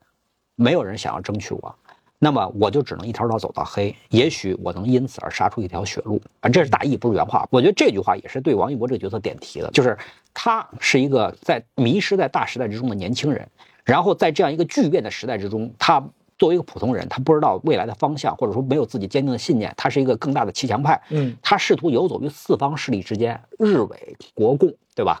游走于四方势力之间，试图找到一条这个属于自己的生路。然后在这个过程中，不管他做了什么样的选择，是对是错，这个角色完成了自己的宿命，嗯完成了自己的完整的命运。嗯，也就换句话说，如果在这个故事里面，王一博是真正的男主角，我我的意思啊，我跟小北看这部电影，我们俩角度完全不同的点就在于，当我已经感觉到明显出现剪辑和补拍、修改、重拍的问题的时候，我就放弃了。刚才小北花了很长时间试图合理化、推导出一个能说得通的故事。我想说我已经放弃了，但是我就把所有的注意力放到他的。目之所见的值得肯定和优点，并且告诉大家，并且我为什么肯定这个导演。目前这个版本，对不起，它不能满足我的期待，也不能满足你的，所以你再脑补。只是我会，我再告诉大家，我就不脑补了。但是我依然会推荐他啊。对，说完这些之后呢，嗯我再说一下，就是这个电影的优点是什么呢？这个电影它的所有的电影化元素，摄影、画面，对，呃包括服装啊、道具啊、乐我觉得音乐音各种质感。所有的。电影元素都没有问题。表演呢，如果单单场戏、单个镜头都很好，因为大家要知道，就是在华语电影这个大的范畴里面，能够长时间给到这么大特写的那个演员并不多。而且梁朝伟有一大段长镜头的台词，对也普通话的啊，非常难得，对，没有任何问题。压得住。对，然后这个电影之中所有的角色，就是甚至包括那没有台词的那个背景的小角色，嗯，表演都非常好。是的我我刚才已经就是我们之前也反复的提到过，就是中国电影一直有一个顽疾没有被克服掉，就是。镜头镜头前的主要演员都没有问题，一到群演就掉链子。这个电影你看，就是包括那个日本人杀害那些中国劳工往里对头灌水泥那场戏，非常好。质感、表演、光影，就是都是上品。因为你想一想，控制他们，我觉得相对可比控制王一博的表演要容易多了。王一博作为我对他没有任何期待，我觉得这部作品导演发挥出自己相当高的水准，让王一博几乎没有表演有哪个地方我觉得可能略有几处略微抖动了那么一点点，但它都在线。在这部电影之中，就是所有的角色都是按照演员的标准那个完成了这样一个表演，就是有有好有坏，但是所有演员都过线了，这点当然这点很重要。包括另外一个年轻人张静怡也非常好呀，看跟谁对戏，他跟王一博那个对戏就弱一点嘛，对对吧张静怡跟在洗手间那对场，张静怡跟王一博的对手戏里面，就是张静怡就稍微弱一点，对但是张静怡跟王传君那场戏对就相对来说就好很多因为。他要被人带嘛，又互相带，对就他们俩两个都最没有经验的演员在一起，互相斗法斗不起来，是这个意思。对对对啊他跟张，但是张静怡跟王王传君那场戏，就是两个人的感觉就都非常好。我觉得这个就是好演员的一个相互促进作用。说到这儿，我又我又得说，梁朝伟跟周迅那那几场戏，哎呦，哎，真是好。我说过很多很多遍了，我最爱的女演员是周迅啊，就是说她每一部作品，这个这个可以公开讲嘛，对吧？但是她汤唯也很好，但是我依然觉得周迅是我看了她那么多作品，过去二十多年，真的没有怎么让人失望过。这一部也同样不让人失望咱们就。插一个小细节啊，嗯就是那个呃，梁朝伟他去敲门，然后去见那个周迅，嗯门一开，然后周迅见到梁朝伟之后，嗯，他脸上那表情不长，就两三秒钟，，对。就是久别重逢四个字，你就能看得出来。还有他们俩真正拥抱在了一起，你看那个大特写给细节是什么？你看看周迅闭上了那个眼睛，她的就是眼帘啊垂下来之后，细微的那个抖动，没有特别过分，一在一直试图在忍住，但是又内心的那种澎湃、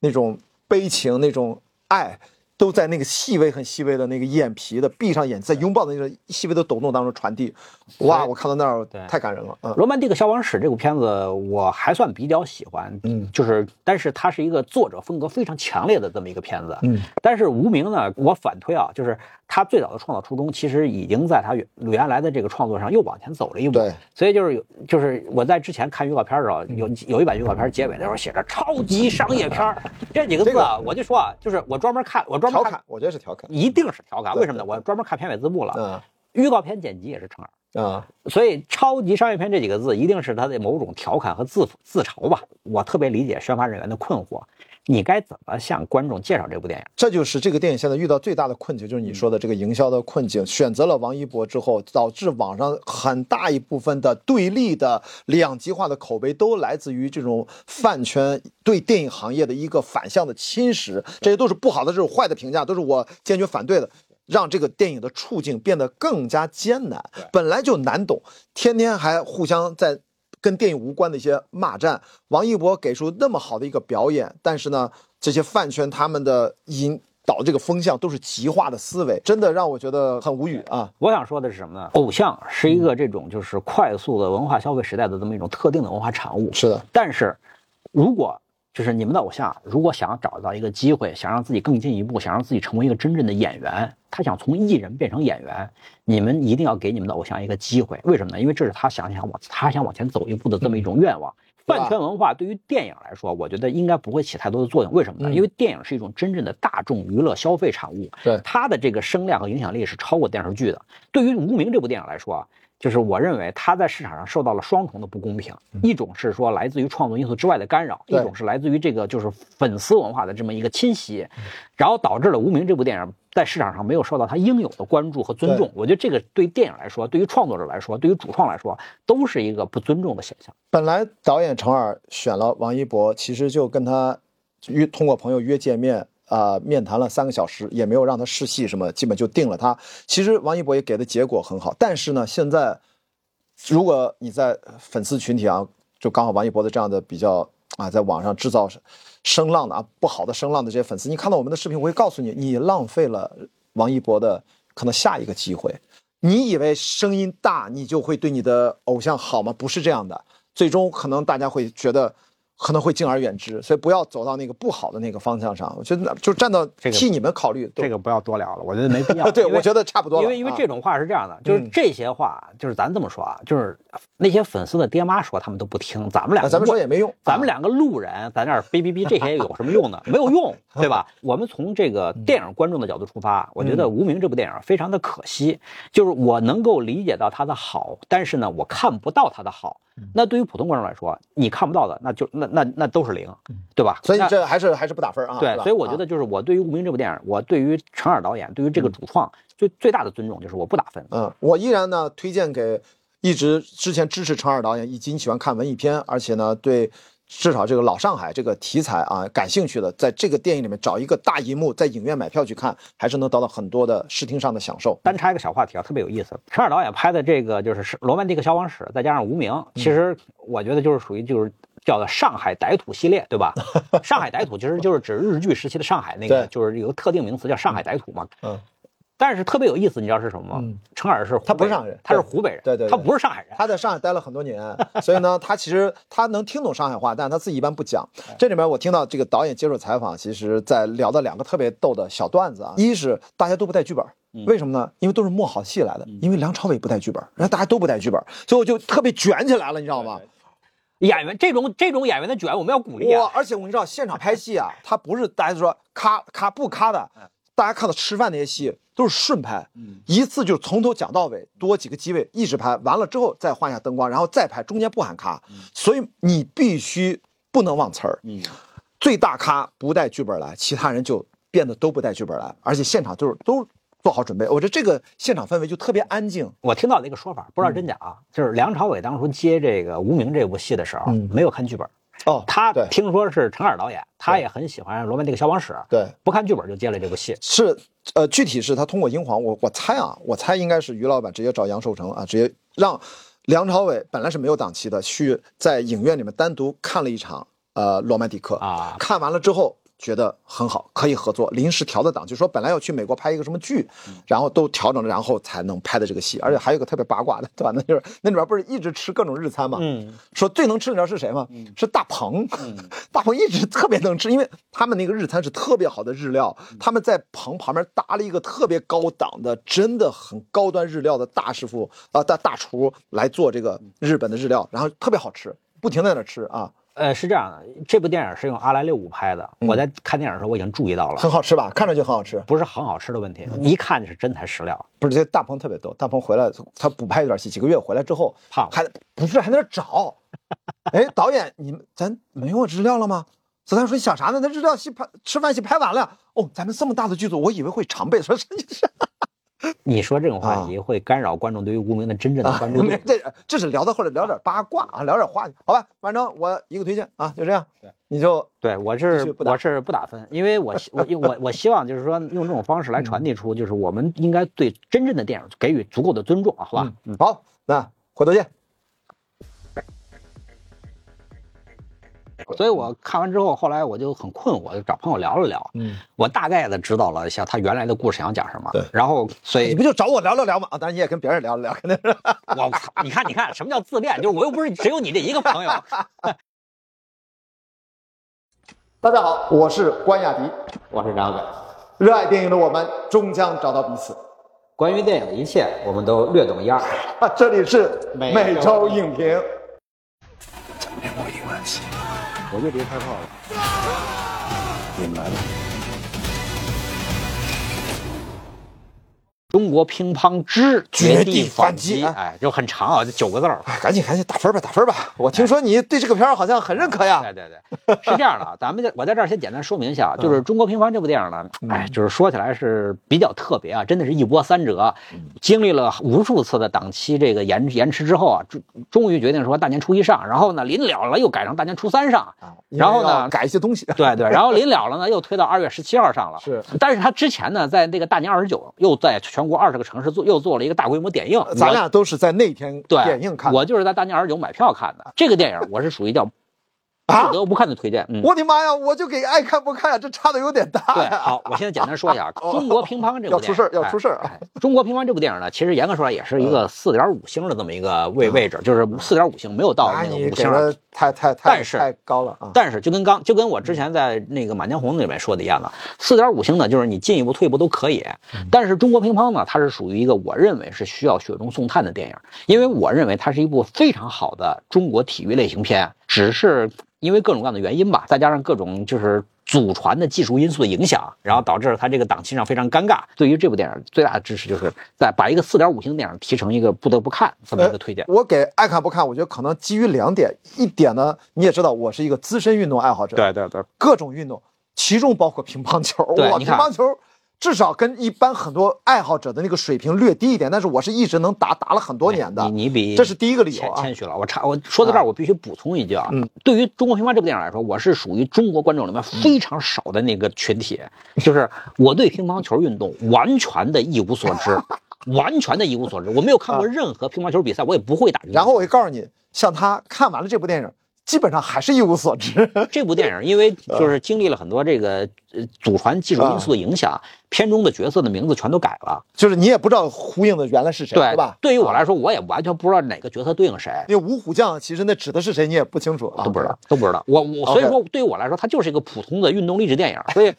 完全没有任何认知，就几乎零认知情况下，我在电影院看的这部电影，我非常的惊喜。中国体育电影实际上一直是一个短板，在最近这十年，几乎没有什么像样的体育电影。我明白了，我这这是咱俩的差别，大概梳理出来，其实就是跟第一个有关。第一呢，九五九六年的那场最重要的就是九五年世乒赛吧，呃呃，对，就是那那是我最爱看乒乓球，就是全程经历了这部电影里面展现的，呃，我们的主教练带着这五虎将，主教练谁啊？呃，蔡振华，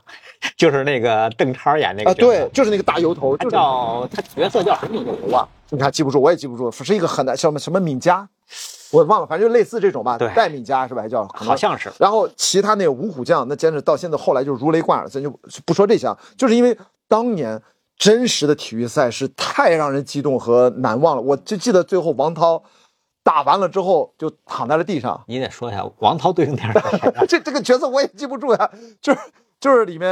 呃，就最后赢下了那个人，就是他最后就躺在，就电影里面他还躺在了地上，是段博文演的角色。哎，段博文，对，就段博文啊。所以呢，就是你知道，我看到那，我脑袋里全都是当年的电视转播画面。就是我的核心的观点就是，因为我是一个比较跟很多中国观众一样，很了解乒乓球运动，我自己也打，而且对呃这次世乒赛的集体回忆跟大家一样深刻。所以看这个电影呢，我就觉得你觉得很激动的地方，在我看来，当年是真相比这个还让人激动，就这种感觉，你知道吗？因为你被剧透了呀，你被剧透了，就是你你要知道，就是在中国观众里面，我是那种很少很少的看乒乓球题材的观众，还不会被剧透的人，你知道吧你？不觉得这里面就很尴尬？如果他我不尴尬，如果我特别激动。这个电影结尾你要知道我特别激动，，你但你已承认了，张小北可是中国他这样的观众其实是占少部分的，就是我不知道，哎，对对对，就打个比方，如果这不是中国乒乓，瞎说啊，随便说，中国高尔夫，嗯，我也一样激动。中国高尔夫可能如果拍成这样，可能我也会激动，但是因为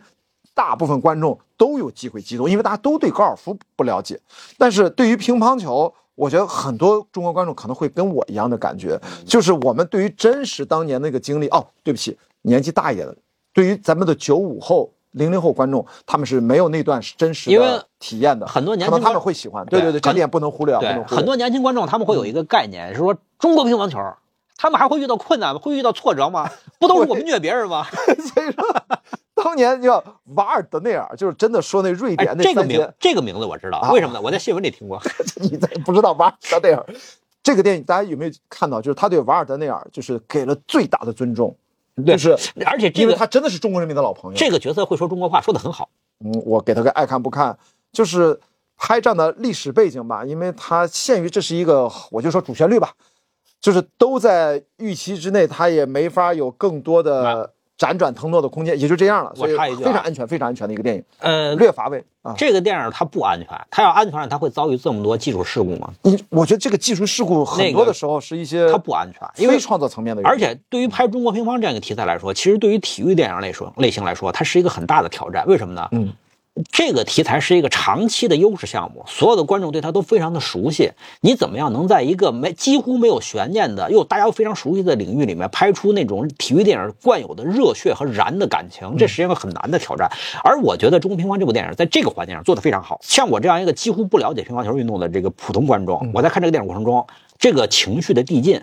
包括标准类型片的这么一个结构，然后包括最后那些低潮期、高峰期，最后的那个高潮段落，然后包括情感的这样的一个点燃，嗯做的都非常好。它真的是一个适合春节档的电影，为什么呢？嗯，看完这部电影之后，你会觉得重新了燃起对生活的希望，对未来的信心。嗯，我觉得这是一个适合春节档让大家合家欢的电影，而且因为乒乓球运动没有什么障碍嘛，大家都会。我这是我最早的一个想法，就是我会觉得像我年纪稍微大一点的，或者咱们这个三四十岁当年经历过九十年代全过程的观众，一定会怀旧去看。但是我经历了这几天我的观察或重新反思思考这个事情，我突然就是遇到了这个矛盾点，为什么我就没有给那么高的期待和评价？我觉得它的优点是什么？流畅，就是你说它能够一口气儿看下来，挑不出什么类型片的大毛病，但是它也没有什么特别大的惊喜。但是啊是这样的，就是对于春节档电影来说，我一直有个观点啊，春节档电影类型明确是一个巨大的优势。我认为它是一个啊类型非常明确的电影，因为中国乒乓、绝地、反击四个词儿，把这个电影类型已经很囊括完了。就是你知道自己要看那个什么东西，然后在这个预期，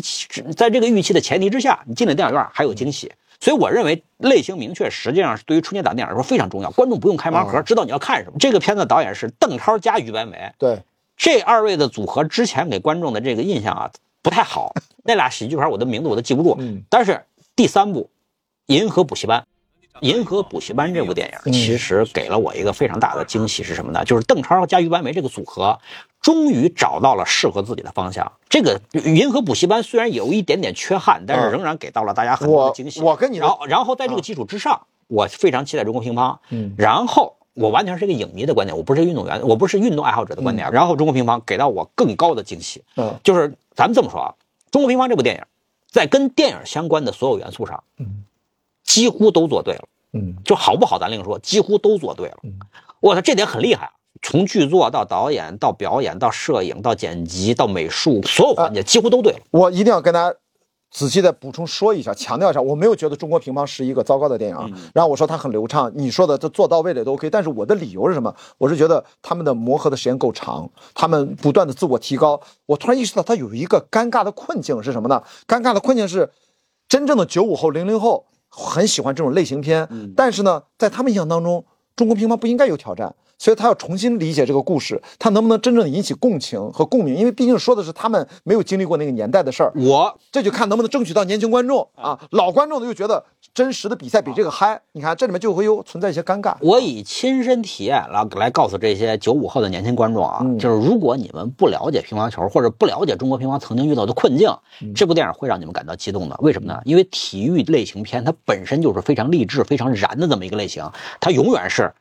开局嗯就是很糟糕，遭遇挑战，迎接挑战，然后不断奋进。遭遇人生低谷，用剧作的话说就是灵魂黑夜，嗯然后绝地反击，最后在不可能的逆境下完成挑战，这是类型片的体育类型片的一个常见的类型。对，好，中国乒乓这部电影完全完完全全的按照这个类型类型做到了，做得非常的好。举个最简单的例子，摔跤吧爸爸》印度电影，有多少人了解自由式摔跤的？哎古典式摔跤的，没有人了解吧？我那个电影一样看得你热血沸腾。但是好，我就明确告诉你，啊，中国乒乓就是，如果你看《摔跤吧爸爸》，你的爽感是比方说八，中国乒乓，你看中国乒乓爽感是十四以上。我想说的就是中国乒乓，它这个拍法是把它当成拳击，或者说把它当成自由搏击，这个都有成功的代表作啊、的电影来处理。但是摔跤爸爸略不一样，摔跤呢，在摔跤爸爸那种方向有一种体育电影，包括棒球也拍过啊，包括自行车，它是把规则。你不管你懂不懂，他都默认为你不懂，并且还要告诉你这个运动的魅力，这个规则大概是怎样的。也就是说，体育电影有两种拍法，一种是不会详细介绍这项运动的规则，反正你直接看拳击嘛，谁把谁打倒不就完了吗？不是，对吧？没那么简单。我不是我一说，观众不懂拳击的人很简单能理解，但有一些复杂规则的比赛，包括乒乓球属于复杂规则的比赛哎，那么中国乒乓是没有把它按照介绍规则的拍法，这里面我会觉得有，这是他可能市场的风险没没没、创造上风险的一个主要原因。乒乓球对于大多数观众来说，其实不需要介绍规则，除了像我这样的观众之外对，一般人不需要了解。我就想说，中国人大部分因为太熟乒乓球了，如果你这个电影不把真正的乒乓球的微妙之处拍出来，嗯爱乒乓球这帮主体观众他会觉得不满足，如我 No, no, no, no 我会觉得不满足啊。电影电影是大众娱乐，你要想真正的那个讲乒乓球运动的这个就是魅力和奥妙所在，你应该拍纪录片，或者换一个方法拍。嗯如果你要拍一个励志那个热血类型的，你就得按照现在这个方式拍。哎我这个方式是什么呢？我必须就要跟你变一变，就像你喜欢科幻电影，咱也聊了《流浪地球二》。如果《流浪地球二》不请那么多的真正科学顾问团，不把实打实的科幻的科学的那个味道给它拍出来，像纪录片一样拍出来，你会觉得科幻迷会满足吗？现在就是乒乓迷会满足这一版的中国乒乓吗？我担心啊。妹妹，咱们这个意思用科幻片比不太合适啊。体育电影类型我非常的熟悉啊。我虽然不爱运动，但是我很奇怪，我喜欢我很喜欢体育类型，就是体育电影类型里面，我我熟悉非常多的类型，比方说美式橄榄球。嗯，对。拳击电影，对还有自由搏击嘛自由搏击不，拳击电影是拳击，搏击是啊，搏击，我觉得这是两类型。对，这些都很很很好的棒球电影，对，我不会打棒球，我也不懂棒球规则，我不会打橄榄球，我也不会懂，我也不懂橄榄球规则，但不妨碍我欣赏这两这几种电影的魅力。还有篮球电影，这都是运动，这都是那个就是运动题材里面很常见的类型，嗯包括什么摔跤啊等等。你注意到没有？对，特别适合拍那个电影的体育类型，全部都是直接进行激烈身体对抗的类型哎。所以我就说橄榄球。你举这个例子和棒球特别好，就规则特别复杂，但是他们的目标主体核心受众群都是真的特别懂棒球规则和橄榄球规则，并且电影拍的随便说一个《挑战星期五》，随便说一个埃尔帕西诺啊，主流好莱坞电影都是正经的把那个技战术拍的非常准确的，他们没有把这些东西忽略掉。我是讲的是这个啊我觉得中国乒乓里面很多东西他就忽略掉了，呃所以，给我感觉拍比赛的过程当中比较潦草因啊。因为这就是我们两个观众的差异啊。因为对对，咱俩因为代表两种哎观众群。因为我对乒乓球运动不了解，嗯。所以说我完全没有感觉。你意识不到这个问哦，哦我意识不完全不知道你说忽略那些东西，嗯。我只是觉得这个电影的节奏非常的流畅，人物的情感。是这个我承哎认，人物的情感都非常到位，嗯。然后所有的比赛的点都抓得很准，然后那个一点点技术细节，比方说胶水啊、胶皮啊、什么正什么正握反握呀对，这些东西对我来说，直拍横拍，这这个暴露了，好吧，没没关系，不重要。就是我也不了解胶水胶皮有什么重要性呃，但是我就知道啊，我有这点东西在里头，我就知道 OK，大家在一点点的所有的细节上不足的就去补足，嗯，不懂的就去想办法搞明白，然后包括排兵布阵，对吧？就是怎么是专门去那个有一个人队员训练了四年，一直雪藏的，到最后骑兵拿出来，咣叽一把干倒。嗯，就这些东西，其实都是电影的魅力，就故事的魅力，人物的魅力。对，给我的感觉是邓超、于白眉嗨的是你刚才说的这些点，故事的流畅性、人物的情感这方面。但是经常我们说那个话，就是漫威电影为什么拍得好呢？是因为他们凯文·费奇带领了一帮热爱美漫的电影创作者，而不是找。真正的只爱电影不怎么看漫画，我就他们俩，我觉得应该不是那么热爱我和熟悉乒乓球，我是这个意思。不是，就不会放那么多硬核的东西在里面。不不不不不不，恰恰我不这么认为。我认为这两个人是应该是对乒乓，这两个创主创和这些演员应该都是对乒乓球是，咱不说我热不热爱我不知道，但是他们肯定是下了功夫的。因为那肯定举个最简单的例子，片中所有的演员都是自己上阵打乒乓球的啊，对，好坏咱另说。嗯。反正以我来说啊，我没有看出什么问题。嗯，然后说明那就说明这些运动这些演员一定是针对了针对性的训练。这个我倒是觉得是一个很大的优点啊！大家就是我不管它里面用了用不用替身啊，或者镜头那么遮挡拍摄，至少就看到的部分是经过了一些训练，像模像样的，是还 OK。说实话，因为乒乓球可比网球好集训。如果你我们看李娜，不知道我不会，就我。我最近在学网球嘛，就是李娜那个电影，她必须得找一个演就从头就是你看过李娜吗？我没看，我没看过。你说啥？我说的是导演选择，就 你没法让一个纯小白，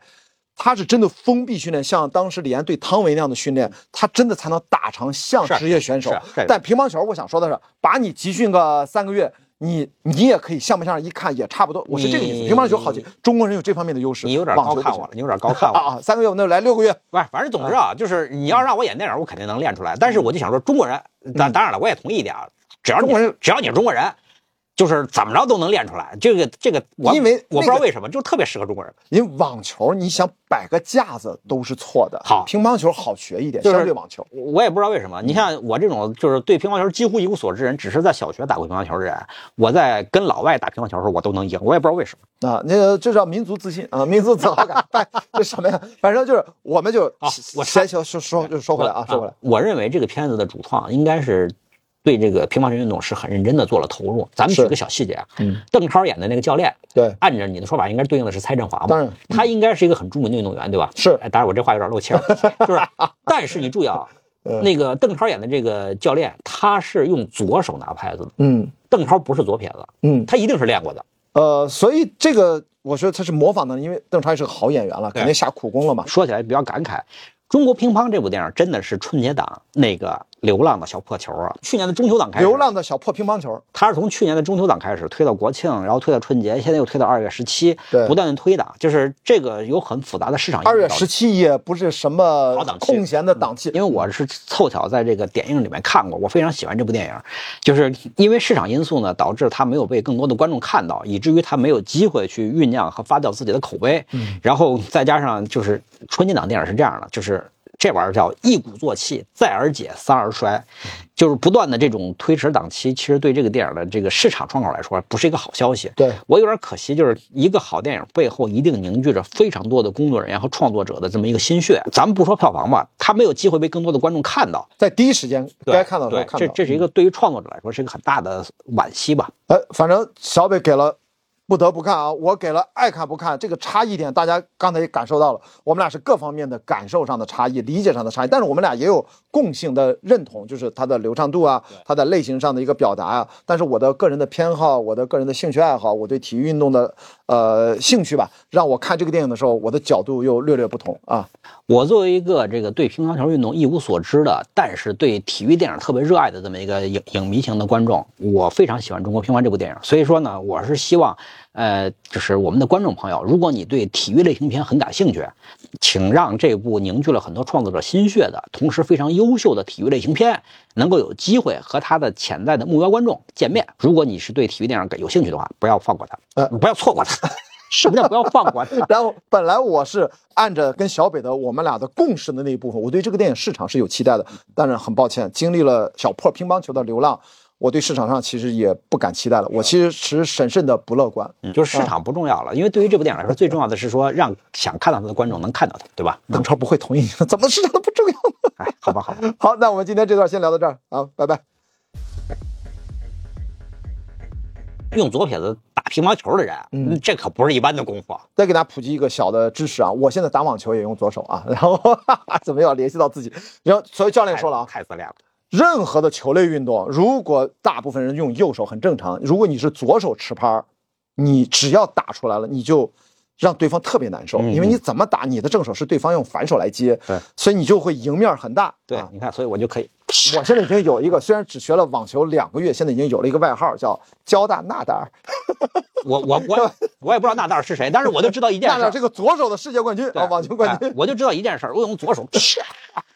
呃，交大纳达尔，真的，这是我朋友取笑我的啊，嗯 但是但是挺搞笑的，挺搞笑，我听着都很开心。大家好，我是关雅迪，我是张伟。热爱电影的我们终将找到彼此。关于电影的一切，我们都略懂一二。啊，这里是每周影评。你要带我去哪儿？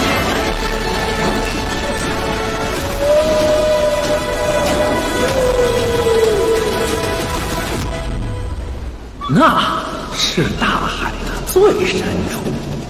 所有的秘密都藏在那里。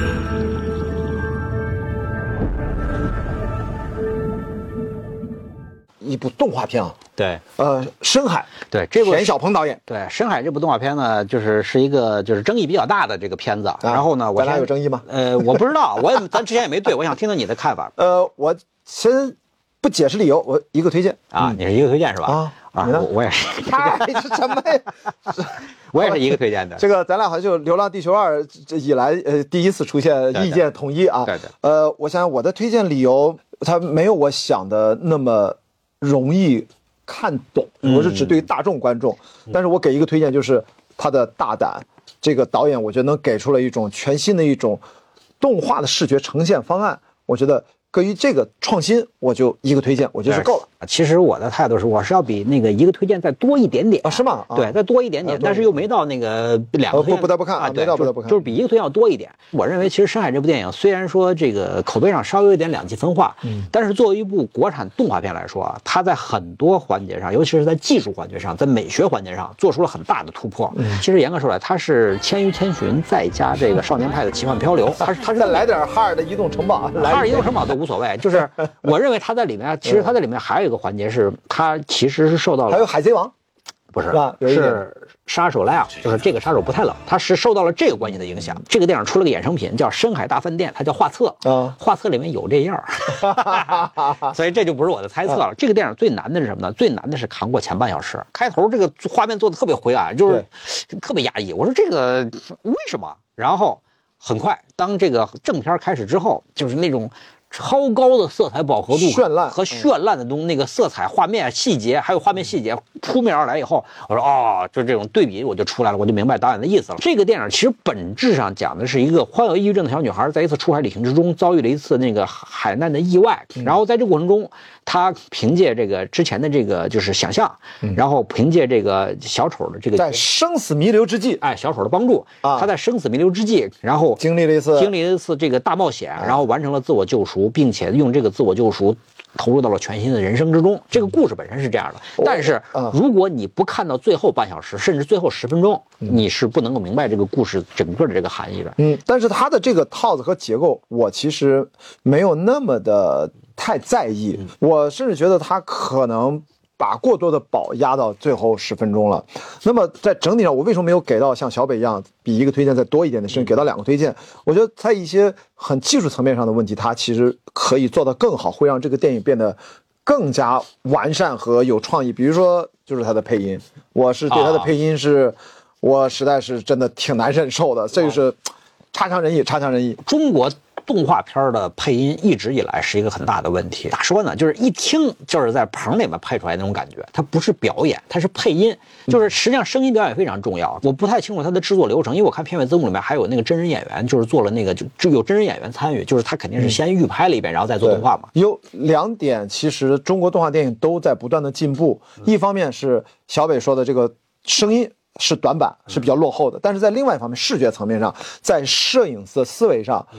动画电影导演已经跟真人的摄影师在完美的进行融合，在一步一步的迭代。这次深海你会发现啊，深海这是程马对吧？程马也是拍真人电影的对对摄影指导，所以他们的运镜其实已经非常的就是有经验，他们不是完全说我是一个动画，我是一个想象的世界，就跟过度的天马行空没有，他要考虑到很多现实层面的一些运行规律和观众的接受度。但是在声音层面上，我觉得可能未来。动画中国国产的动画电影的声音指导，可能也要找经验更丰富的《流浪地球二》的声音指导，除了王南荣老师之外，还有祝岩峰。嗯，他后期混录是非常厉害的。祝岩峰老师经常给中国动画片做混录，杨戬就是他做的混录。咱们只需要请一位好的这个声音指导，这个声音的问题就解决了，这不是大问题。这是将来这个中国动画电影就是需要改进或者需要提升的这么一个环节，哎就是演员角色的这个声音表演和整个动画片的这个就是声音环境的设计，嗯，这个都是需要强化的。我突然就脑补出一个解决方案，就这个片子，你觉得他如果按照雅克塔蒂游戏时间那种方式拍，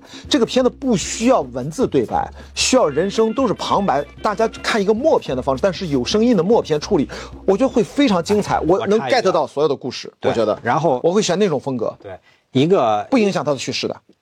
一个原来决定在国庆档上映，后来后来改到春节档上映的这么一个动画片，成本制作成本这么高，嗯然后你用这么先锋的艺术表现手法，对于大多数观众来说，这是很先锋的艺术手法。你不觉得他现在更先锋吗？但是他配了一个这样的一个，我觉得跟他的先锋的表达没有匹配的一种对白解决方案。我就想说，他这个故事不复杂，他所有的情节点我都我看到半小时以后，我就在脑补这个方案。我说这个情节如果用那种雅克塔蒂的风格能不能实现？我说哎这个可以，再往下看哎这个可以，哦这个其实也可以。就呢喃一下那种背景声音，你听不清他具体说什么，其实他也能够完成这个故事的叙事你。别逗了，你用这种方式的话，它这个电影更催眠了。这个这个这个电影是对，这样。票房肯定不如现在。对这个电影，它在这个画面上，因为采用了这种高饱和色彩，然后再加上那个快速的剪辑和超超大的画面信息量啊，其实对很多普通观众来说，看这个电影的时候会有一种那个生理反应，就是眩晕。呃是的很强烈的眩晕因为我在嗯看这个《深海》的时候，因为我不能坐得太近啊！我买票买的比较晚，看的又是 IMAX 版，你坐在第三排啊，那太近了。我坐在第三排看这个电影，头半小时我是有生理性的那个反应了，就是头晕，晕的厉害。为什么呢？这个因为这个是个 3D 电影，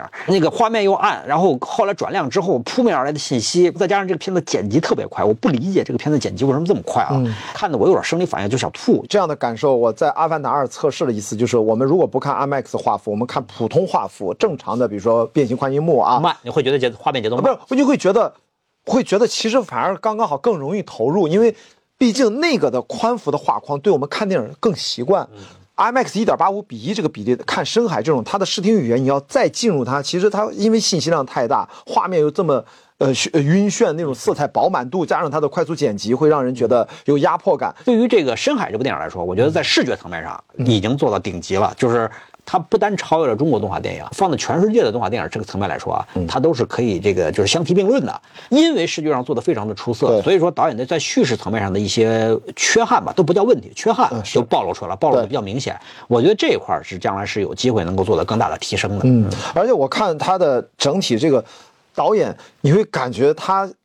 表达的实在是可能长板太长了，因为他我觉得他没有那么平衡，所以给我的感觉就是画面特别堵，而且他特别笃定这个男一号这种表演方式，你不觉得就是大圣归来的那种表演方式吗？那个造型不也很像孙悟空吗？这个是这样的，这个啊，就是是他的延续。呃，就这个问题呢，有两种可能性。一种呢是对于创作者来说，它叫路径依赖。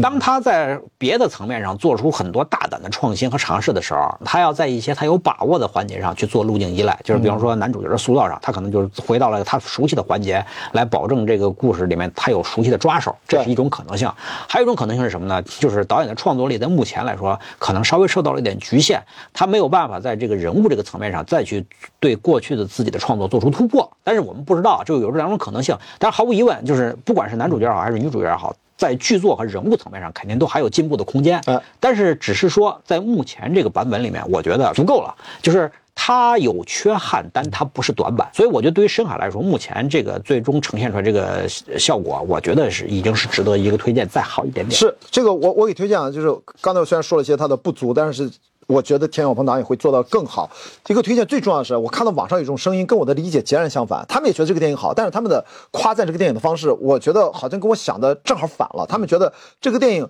特别像什么，达到了像真人电影一样无缝衔接，啥啥啥啥。我说这得说什么？这个电影每一场戏都只有动画电影才能这么拍呀、视听语言这才是真正的不拍真人电影，只能这是个动画导演的特质，释放的淋漓尽致，包括他那个船呀、造型啊，这个故事的可能性。你说你怎么拍真人版这个故事？对你得累死呀！你说看完这部电影的时候，你会想到很多的这个影响吧，就是比方像《千与千寻》呐，包括《少年派的奇幻漂流》。对如果这个电影是按照《少年派的奇幻漂流》那种方式去拍，这个片子啊，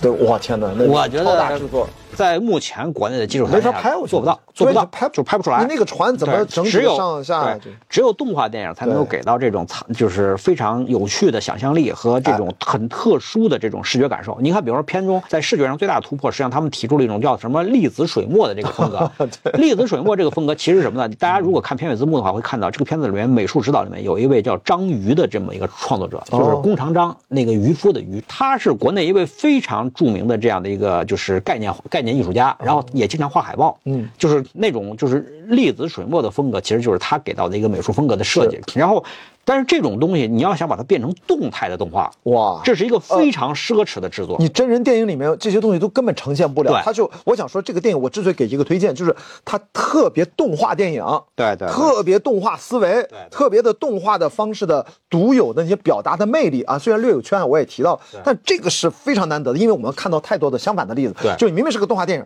而且呃有时候批评新海诚，就说你太真了，你这跟拍真人电影有啥区别？但它有它的唯美之处啊。还还是有区别的。但是很多动画电影其实都没有抓到我拍动画电影的最根本的那个东西。对那田晓鹏导演不存在这个问题的。所以说，对于《深海》这部电影来说是什么呢？就是说它的长板特别长，短板不短。哎，这哎这个就可以了。但因为它长板太长了，所以它的短板让我觉得有点凸显。对，就是因为它的长板特别的出色，长了太长了，嗯所以短板呢就显得好像不足，但实际上短板也是过了及格线的，所以这是没有问题的。对对，就是这个这个对比的问题。嗯，说到这儿，我最后插一个问题啊，嗯就是你还记不记得在这个春节档前瞻的时候，你曾经把这部电影列为是约会电影最佳约会电影？哎，然后我想说的是什么呢？就是怎么样我看完这个电影之后，如果你带着姑娘去约会看这部电影，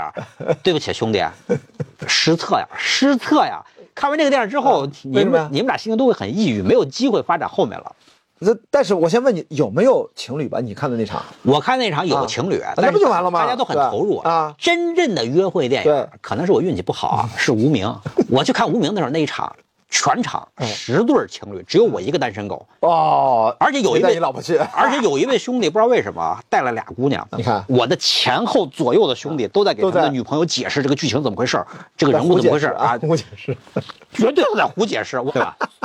不是，我跟你说，你的这个无名的遭遇，其实完美的解释了我刚才。其实别忘了，大家如果不了解的话，去看我们俩的春节档前瞻那一趴。我曾经说，这个档期七部电影当中有两部适合约会，一部是《深海》，另外一部就是《无名》。对你已经用了解释。其实同样，《深海》很多人也是看不懂啊。对所以说就适合在那儿窃窃私语啊。不不不，那个约会的窃窃私语。不不，那个无名呢，因为你是真的看不懂，而且你怎么解释它都对，所以这 就这个没问题。嗯，深海这部电影，你要是当成约会电影的话，看完之后啊，就是就是说实话啊，，粒子水墨还想怎样？no no no no，如果你比较敏感的话，看完这部电影之后心情不会好。啊今天我就没别的心情了，咱们各回各家吧。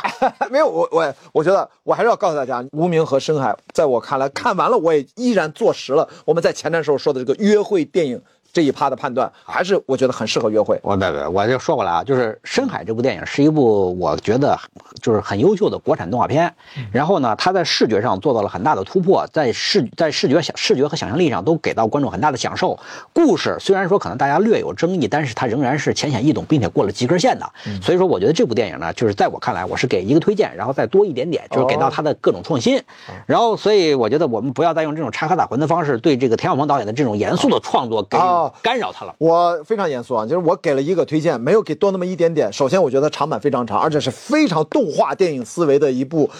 长长越长时间回头看，越能看到它的价值的一部优秀作品，不要被它不适合的春节档所遮盖。但是对应的，我说它的短板可能像你说的没有那么短，但是对我就觉得很明显，就是它的对白和这种声音处理、旁白配音没有我觉得该有的那么好，这是我对他不多的一个小小的呃批评吧。你说的很对啊，就是我看完《深海》之后，我一个最大的感触是什么呢？就是《深海》是一部很好的动画电影，但是呢，它来错档期了。春节档是一个大卖场，嗯大卖场是说什么呢？谁的吆喝的声音大，谁的嗓门高，谁的货品有特色，谁就能卖得好。但是对于《深海》这样的电影来说，它其实是一个需要更长的放映窗口期才能够找到自己合适的观众群的这么一部电影。暑期档嘛，暑期档。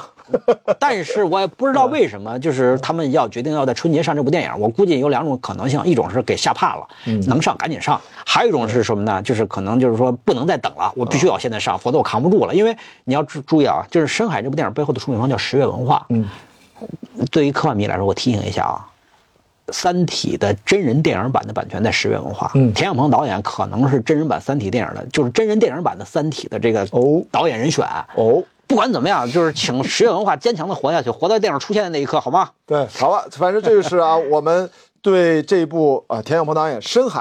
对他真正的感受，给自己多一点点时间，对对对回头再看会有新的发现和感受。因为这个对于我们这个节目上线的时候呢，其实春节档最热闹的、最热闹、最红火那个时期已经过去了，然后大家已经开始逐渐的恢复正常生活了。那么在这个恢复正常生活的这个期间，如果你还没有看《深海》，我觉得你不妨可以尝试去体验一下，因为它是一种很特别的观影体验，对吧？不要不要被。不要被太多的负面意见所干扰，因为为什么呢？喜欢不喜欢一部电影，最终还是您自己说了算，不要听我们在这胡说八道，因为我们都只能代表自己的观点。我们的只负责把我们的感受作为一个参考，可能查缺补漏，让你有了更多的共鸣和感知的丰富的程度。至于好坏，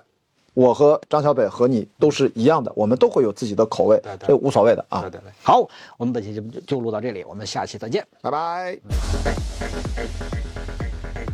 大家看到那个网上的著名表情包了吗？哒啦，就是黄金王老五，体健貌美，博士在读，然后那个又要说到那个有车无房，存款不明，然后还是帆船冠军，很会浪。啊哒啦，大家可以关注一下。我只能说很会看电影，可能还能说一说，很会浪就算了。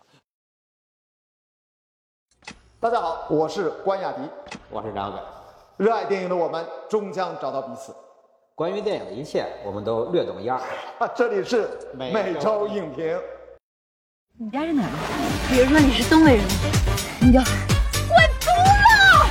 子；你要是北京人的话，你就往玩儿去。爸爸是我呀！爸爸是你，你赶快走行不行？妈妈是我。妈妈是你也行，你快走啊。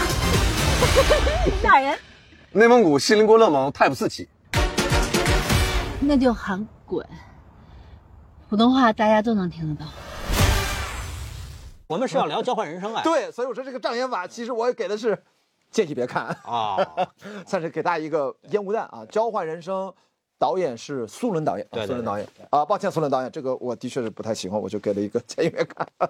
就事论事儿嘛。你这一开始聊这个，呃，我的观点是爱看不看。哎，无论如何，观众在在春节的时候看喜剧，其实是一个市场刚需，也是一个就是嗯惯例吧，对吧？那么本来呢，就是在今年春节档，就是《交换人生》作为这个唯一的纯正的喜剧片，合家欢喜剧还哎，是对，它是一个很好的主播选手，但是很明显就是他掉链子了，失去了做黑马的机会。他作为一个喜剧片，就是中规中矩，但是注意啊你，还是比较客气。不是作为喜剧片 中规中矩，这是一个很大的问题。然后嗯还有一个问题就是，可能这个咱们的主创人员对此略有不同，但是嗯我会想说，这个片子这个男女主角选的有问题，就是那个雷佳音加和张小斐张小斐这个组合在银幕上没有化学反应没有任何的化学反应没，有化学反应。主要的原因，我为什么说你比较客气？你说中规中矩，在我看来，什么叫老套陈旧？呃如果是中规中矩，我真的就给爱看不看了。但是在我的标准里面，他真的就只能是建议别看。我看的全过程，真的也被革职笑了好几次，但是我知道我来不动啊，完全来不动。这个电影它因为它本身是一个奇幻喜剧家庭类型，你不觉得它太乱、太复杂了吗？那咱们一个样说啊，它作为一个奇幻喜剧家庭片，它对我来说，它里面所讲述的很多东西都是脱离我的日常生活认知的。就是一个最大的困惑是什么呢？这个片子里面的主要演员都是东北人，为什么要把故事放在上海呢？还拼命的去找我，就是解释一帮为什么一帮东北人在上海。就是我理解上海是一个很洋气的地方，它很适合奇幻故事的发生地。选了两个东北演员哪止沙溢不是东北人吗？啊啊，全是呃全班呃大部分都是东北人，对啊东北人，对对对，然后就是有一种微妙的违和感。这种，而且呢，这个片子还有一个问题，就是说，呃，这个片子存在着一种就是很奇特的路径依赖。为什么呢？哦，它有套路，有各种里面那小女孩儿，哦，我们刚刚在呃杨恩佑叫什么？对对对对对，啊我们刚刚在另外一部电影里面见到过他，对对对，很好的一个小演员，非常有灵气。但是在这里面完全被浪费了，哎，这这这打酱油的嘛，完他他是最打酱油的一个角色。那部电影叫什么来着的？呃杨哈哈哈完了，咱俩都想完了。对，那个人人那片子也卖了十多亿呢，你想不起人片名，你这不合适？是哪个片儿？是哪个导演？我都突然忘了。你看你也想不起来了，什么故事啊？我看着他那么眼熟，杨恩佑剪掉。啊，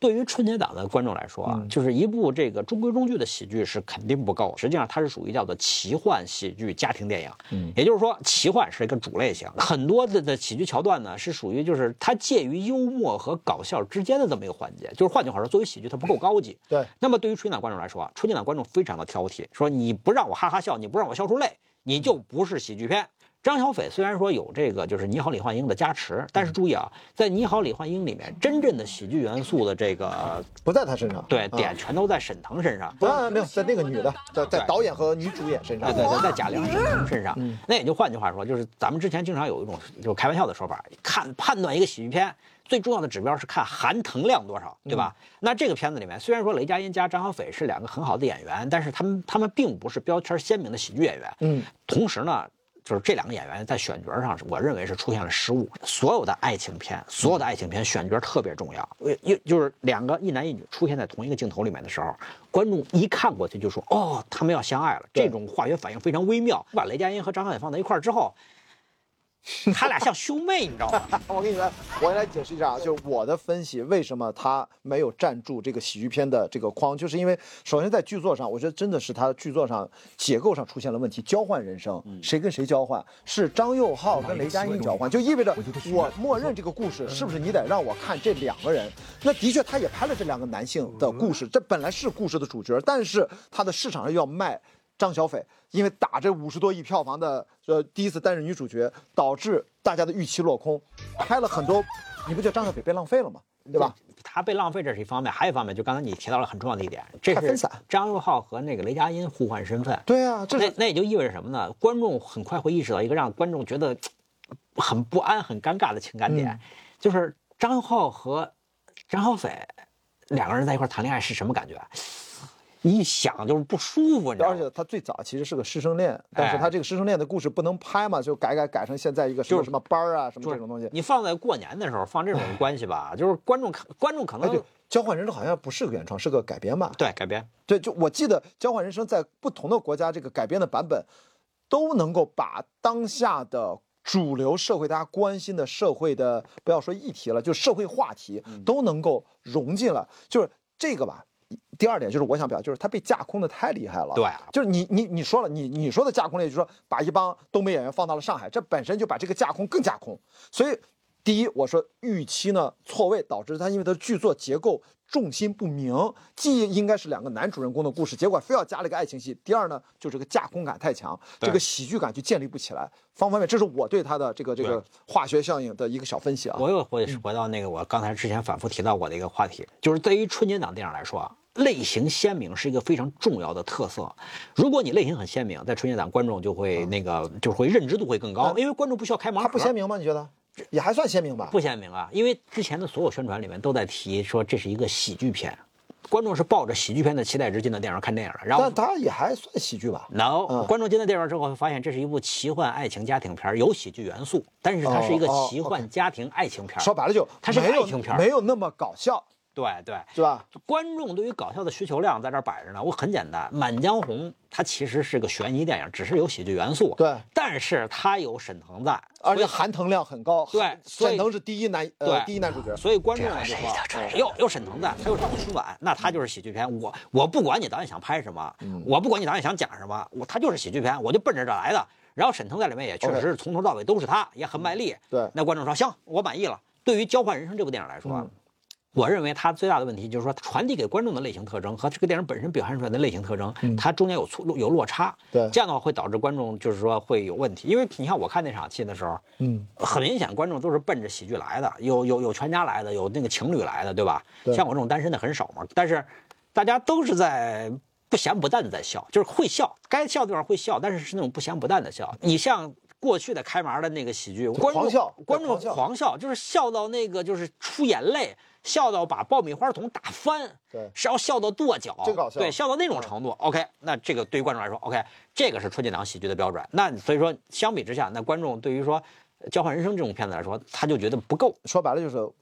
现在大家口味都很重。中国的这个喜剧认知啊，大部分是由开门这个喜剧建立起来的，再加上过去疫情喜剧电影吧，最近是演喜剧电影对影。，最近再加上这两年的疫情的影响，中国观众对于喜剧的认知其实已经向一个相对比较重口味的方向发展了。也就是换句话说，现在这种清清新爽口的小菜已经满足不了观众了。所以我认为这个是这个《交换人生》这个作为一个本来是一个很有潜力的种子选手，在春节档就是掉链子的一个，我认为是个主要因素。我也觉得问题挺大。我们回到电影本身的话，就是中规中矩，没有大毛病，对吧？但只是说对于观众来说，这个期望值落差太大。嗯，就是我为什么说对我而言问题还挺大的，就是毕竟我是还蛮喜欢苏伦导演上一部《超时空同居》吧，当时我记得是跟《复仇者联盟二》还是几同档上映，还抢下了六亿多的票房，而且那个的感觉它也是奇幻的喜剧啊，那个好像也是有原雷创改编雷佳音和佟丽娅，啊，对，但是我觉得他们就有 chemistry，就是那个化学反应。《超人工同居》这个片子的选角非常成功。对呀为什么呢？因为雷佳音跟佟丽娅放在一块儿之后，观众愿意相信，说他俩真的有感觉，就就是有感觉，我相信，对对吧？那好，那现在呢，就是到了这个对张小斐来说，交换人生之后，就是张小斐和不能完全怪张小斐，因为这个剧作结构，我一先说剧作结构，戏眼儿不在张小斐身上，她依然扮演了在《你好，李焕英》里面一个女二的位置，但是在这个戏里面，她名字上叫女一，那有啥用呢？戏眼儿不在她那儿，交换人又不跟你不跟你交换，所以这个东西就很尬。然后呢，但是我们又都知道她是《你好，李焕英》的张小斐，她又那么火，大家要等着她身上要有笑料在她身上，然后一次又一次的落空，连来几次，我们这个事儿就后面就。起不来范儿了，就已经就就没办法，所以你看，目前市场上也也看他就是的的确确就是就不太行啊这个机会给了《满江红》，啊对，就是他让出来这部分市场份额，对被满江红全捞走了满江红全拿走了。所以说今今年春节档，会一会儿细聊啊。今年嗯今年春节档马太效应特别明显，就是凡是那个就是多的你都拿走，少嗯的就都给你抢走，就是导致了就是说。那个就是《交换人生》，它作为一个喜剧片，本来是应该有机会拿到一个它的市场份额的，结对果全部被《满江红》拿走了，就是有点可惜，有点可惜。好吧，反正我自己再重复一下啊，就是真的我全程略尬，以及我觉得他比较陈旧和老套，我也笑不起来，我就直接直白一点，给个建议别看吧。对对，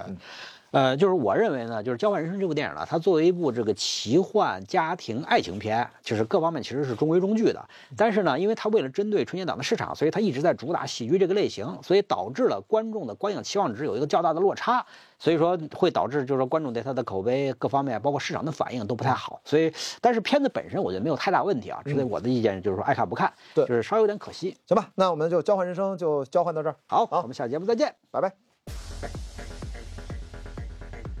因为你是一个约会爱好者，所以说你对这个 约会爱好者，这个可还行。我说你不能给我乱造名声啊所以！我们是一个正常的单身男性而已啊。如果正常的相我关说的重约会，，我说的重点不在这儿 我说的重点是说，你作为一个约会爱好者，你 什么又约会爱好者了啊？我作为这个普呃普通的中年男性，我呃，下嫁已久的男性，对吧？什么约会爱好者？我我你就中年哎下嫁。大家好，我是关雅迪。我是张伟。热爱电影的我们终将找到彼此。关于电影的一切，我们都略懂一二。啊，这里是每周影评。我是小野熊，他是我的孩子。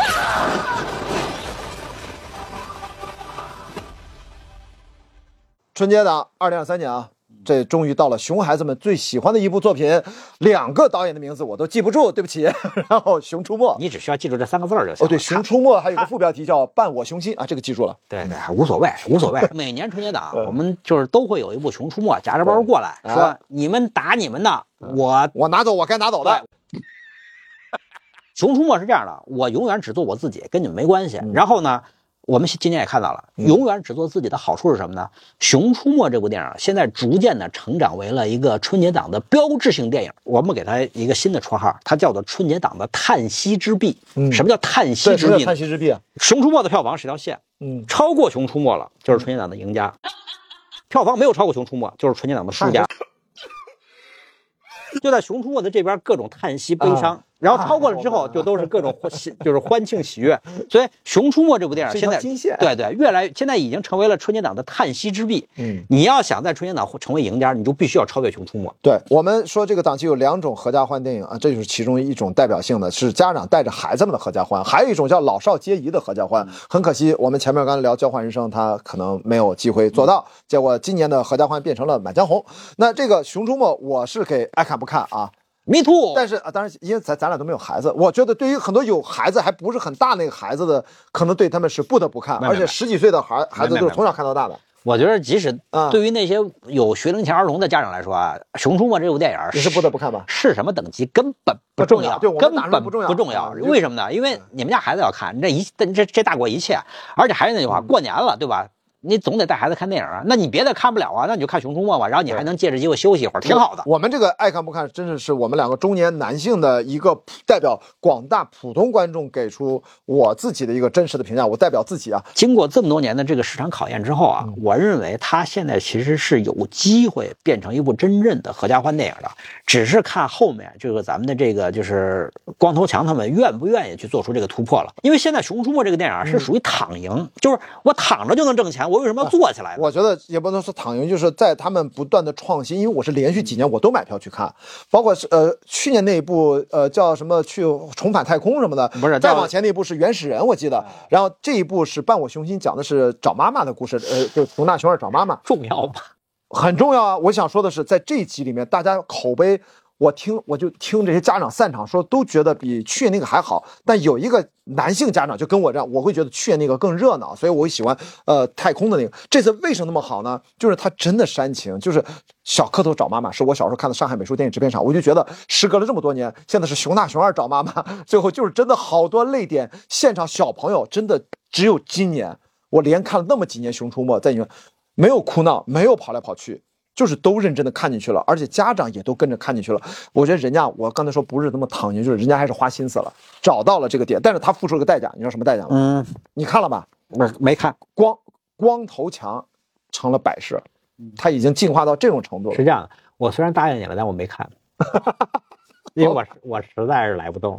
经常有个开玩笑的嘛，就是刚才我说那个叹息之壁是一种说法，还有一种说法是什么呢？就是春节档电影啊，是以一熊为单位，嗯，就是你这个电影能卖几熊，啊就代表着你的这个成功。如果你能超熊出没过，是个单位啊，对对票房计量单位。啊对，如果你能超过三熊，你就是春节档的赢家；你不足不足一熊，你就是春节档的输家，是这么一概念。满江红原来是个四熊影片，对对对，四熊影片，对。真他妈无聊！这什么呀？这都是 就是这是市场观察吧，所以我想说是什么呢？对于春对于《熊出没》这样电影来说，它其实是有机会成长为一个国民 IP，、然后进而成长为一个真正的合家欢电影。哎，但是呢，它是需要这个咱们的这个《熊出没》的主创创作团队。去做出一个痛苦的蜕变和改变的，但是一个能够躺赢的 IP 能不能成为足够的动力，我不知道。这个动力，其实我相信他们肯定有，但的确在呃技术层面上要不断的精进。因为我举个例子，就是这个都产生了以熊为这个这个票房单位的这种，它持续了好多年啊。但是它不是第一代，大家如果还记得的话，真正每年进影院的呃春节档的那个上一代的动画 IP 叫《喜喜羊羊嘛与灰太狼》。哎，是这样啊啊，喜羊羊大电影虽然不在春节档了，但是喜羊羊仍然这个 IP 仍然存在。啊、是的。那么，呃，他的主创叫黄伟明导演，因为我非常熟悉，因为我跟黄伟明导演合作过《开心超人》第一部大电影，我是制片人嘛，就是我跟他有深入的交流。所以为什么我为什么买票去看《熊出没》？不是不是因为我们的爱好，这的确是跟这个工作还是有关系的。我是看的挺开心的。那么。明显的，过去这十几年，你想想，从《喜羊羊》这个系列啊，我也看过很多部啊，所以我就说，我们是中国电影是经历了第一个啊动画大的 IP 金影影院啊，喜羊羊，但开心超人这个还没完全出来啊，其他还有什么赛尔号啊什么这些，然后终于到了熊出没，目前是最成功的，那十亿的动画片很很难得的，而且每年都拿，我经常说，春节档是一个大卖场，嗯，在在大卖场里面，谁的声量大，嗯。谁的类型鲜明，谁有特色，然后谁就能卖得更好。而且呢，关键是什么呢？就是你有没有你的固定的这个消费群体。是那么《熊出没》其实就是在这几块上都占了优势，因为它第一，作为一个十年 IP，认知度非常高；第二呢，它的类型非常明确，就不管你好坏，这个就是针对着带着孩子的家长这个群体来的。嗯，就是过年他你你总得看电影嘛，对吧？孩子也得看电影。好，第三，它有唯一性，就是它只有它一个选择，因为你像比方今年春节档你来了个深海，大家觉得动画片有竞争对手，那错。深海针对的其实还是成人向的观众，对吧？它这个成人向动画片，它针对的还是成年观众。那么结果今年，深海也最后不会太差，对对对，对吧？那也就是意味着说，在春节的时候，嗯就是对于学龄前儿童和家长们来说，唯一的选择也就是《熊出没》。所以这就是为什么《熊出没》每年夹着包来，稳定的拿一份自己的走，然后跟别人都一点瓜葛没有嗯，而且最后它变成了这个春节档电影的一个标志性杠杆。嗯，咱不说挤熊这个说开玩笑说法，就是《熊出没》从创作层面说非常简单。你第一能不能类型化做的这么鲜明？所有的电春节档电影要解决两个问题，嗯一一个问题是给谁看的，一个电影是好不好看。只有解决完这两个问题，这两个问题的标准是什么呢？就是《熊出没》。嗯，你在春节档的所有电影里面把这两个问题解决了，你就能够超过这个叹息之墙，进入到更大的天地。超不过，那就会被《熊出没》阻拦在这里，要留在墙这边叹息。嗯，我其实能回答一个。你觉得他未来能不能再进一步？从创造层面，我觉得他的是有机会的。是为什么？是因为之前的早几期的《熊出没》可能处于比较低幼的阶段，但是我明显的感觉连续这么多年七八年以上，那么随着这一代观众的成长，他是有机会做成青少年动画品大电影品牌的。是是因为这一它不再只需要满足于低幼的那个人群，因为这次包括去年，我能明显的感觉到家长跟着孩子们都能一起看得津津有味了。而像之之前几年，可能家长在睡觉，家长在在在在在敷衍，但是我觉得最近家长能看进去了，我这个是很难得的我。插一句啊，因为这个动画片啊，尤其是像《熊出没》这样动画片，它有一个市场策略。什么市场策略呢？就是有的电影是跟着我们的观众逐步成长的。就是你知道吧？就是哎，慢慢的成长，涵盖更大更大范围的这样一个观众群体。有的电影是什么呢？我卡死这个年龄段，然后不断的有，就是长大了，你离开这个范围了，然后不但是又有新的观众进来了，就是但是我就卡死这个年龄段，我永远是只吃这一段的。嗯，就是如果《熊出没》想成长为像你说的那种就是国民 IP 电影，它必须得学会什么呢？就是它原来是卡死这个年龄段的，然后它的创作上限随着它的那个观众群体的成长，它不断的它也跟着成长，然后会把这个市场区间拉大。是的，但是如果说他们采用另外一种策略，就是我卡死这一段，我就只吃这个年龄段的，对，那躺着挣钱也很舒服啊。这个事儿没有对错，躺着挣钱也很舒服，因为尤其是在现在这个市场环境下，能躺着挣钱是个我很羡慕的选择。我我觉得，因为喜羊羊曾经给出过一个模板，虽然他们并不完全成功，但一个阶段时期之内，他们是既满足了低幼的小朋友，又满足了职场白领，都会喜欢去看喜羊羊。那么现在《熊出没》呢？呃，一直满足小朋友，现在也开始满足小朋友的家长了。那么我是觉得他还有一些新的可能性，去在创作上做一个很大方向上的一个自我挑战。他们还是有这个底气的，所以我还是值得小小期待一下。你我都不明年没准我还要看啊，如果他有的话啊。你我都不是家长，咱就别替家长那个瞎猜了，好吧？反正对于我看我们节目的观众，对于看美洲影评的观众来说啊，对我的态度就是爱看不看。为什么呢？因为这个片子你看了没什么损失，不看也没什么损失，所以呃 您自己做主。这个我也是爱看不看，这个叫什么一雄电影啊？它它每这个一雄，是注意它每年是波动的啊，但可能会在一个平均的状态下。呃，对于朋友来说，就是你如果真的想赶个热闹，好奇心满足一下没有问题。你要不看，绝对不会有太大的损失吧？《熊出没》这部电影每年在我的春节档片单里面，它只存在着一个指标，就是我有时候会拿那个就是那个电影票房数据看一眼，我说哦，我说今年的《叹息之壁》的标准又给提高了。那没没办法，看看明年会发生什么情况。但是我因为打车的时候去电影院看《熊出没》，那个出租车司机他的孩子也都是要去看的，他还跟我说说这可能是最后一部了。这个消息我还没有确认，我回头去网上查一下您啊，作为业内人士，我都不知道。出租车司机告诉我这样的，这说明你不是业内人士了，你、嗯你居然需要从一个出租车司机那里听到关于电影的信息，没有啊，这是个这靠谱吗？不，你也不知道吧？不是你，我不知道，我不说呀。您您不能说把那个从出租车司机那儿听到消息放在节目里说，这不合适。关心啊！对我来说，消息来源渠道哪儿都可以，这才是一个专业人士的一个心态。错，就是啊 你如果要在咱们节目里谈明年有没有《嗯熊出没》这部电影，你得说我是嗯听那个华强方特的老总跟我说的，而不是 听出租车司机跟你说的。如果，但是这是个好消息，对不对？如果一个出租车司机都关心这事儿了，就意味着《熊出没》，你想想，哎，这真的开始深入人心了，好吧？给点鼓励吧！嗯啊，对，给点鼓励吧，来，爱爱看不看？？鼓励来看不看？好吧，好，再见，再见。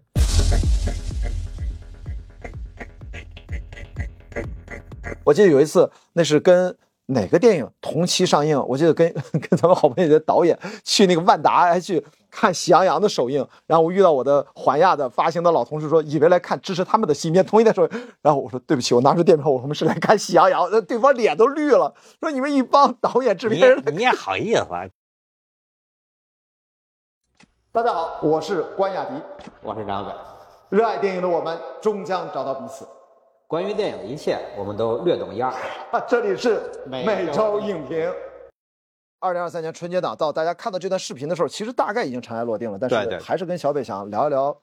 回顾一下这个市场的现象和乱象吧。对对，因为因为今年的二零二三年的春节档呢，真的我觉得非常的特别，也很有意思。今年的春节档电影啊，它这个整体的平均创作水准是很高的。嗯，然后内容交付层面，这是对对对吧？虽然说这个可能票房数字并没有恢复到这个电影市场正常的水准，嗯但是从创作层面来说啊，就是我觉得说十年最强应该也不算夸张啊。呃，由此引出一个问题，就是大家对于市场的期待值，可能对于很多人来说，各个层面的人来说，都因为知道内容好，嗯，有点调的略高了。二零二三年春节档，它在一个疫情刚刚结束的这么一个特定的时间点，嗯再加上过去三年中国电影因为多种因素的影响，其实在创作上是还是受到了很大的影响。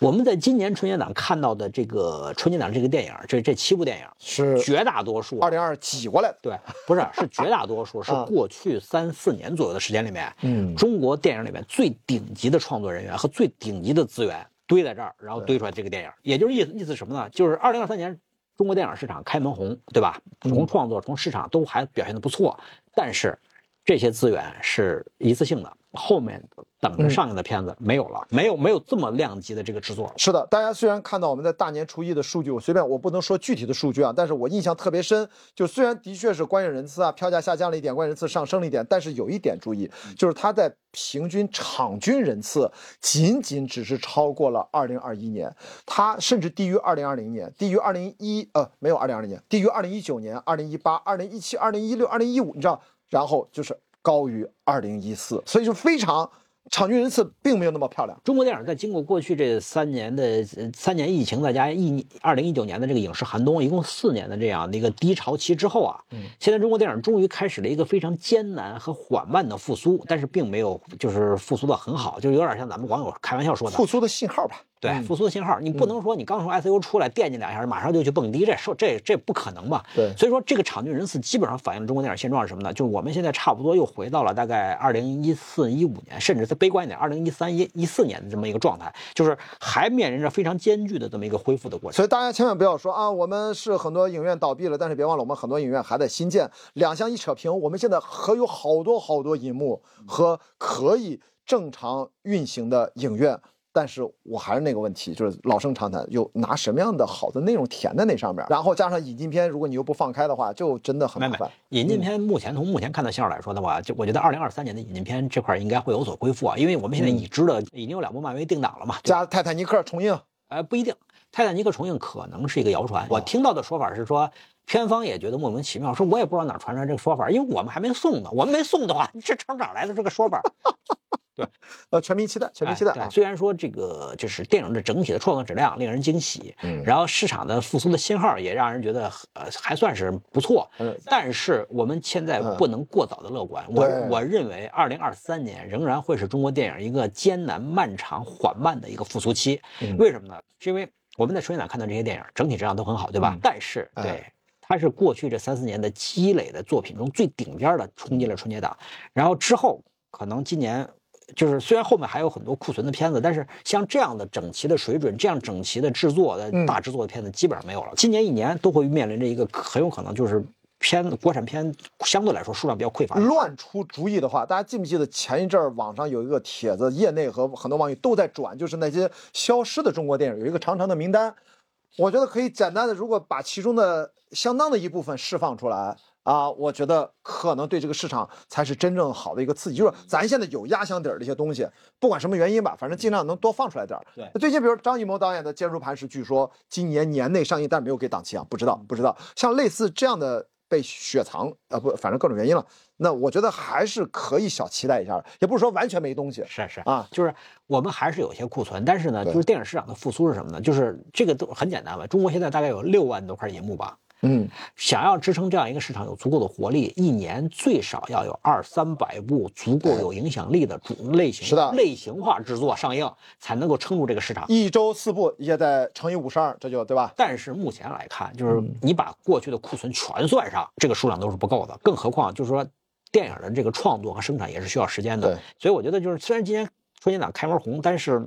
我不是特别好的信号。还有一点，嗯还有一个非常有有值得大家警醒的话题，就是为什么今年春节档挤进去这么多顶级的这个中国电影的制作，嗯是因为只有春节档这个市场才有可能给这些电影提供足够大的市场。那就意味着什么呢？说明咱们的片方可能对今年一整年的这个电影市场并不乐观。哎，所以这就临时被迫挪到二月十七号的中国乒乓，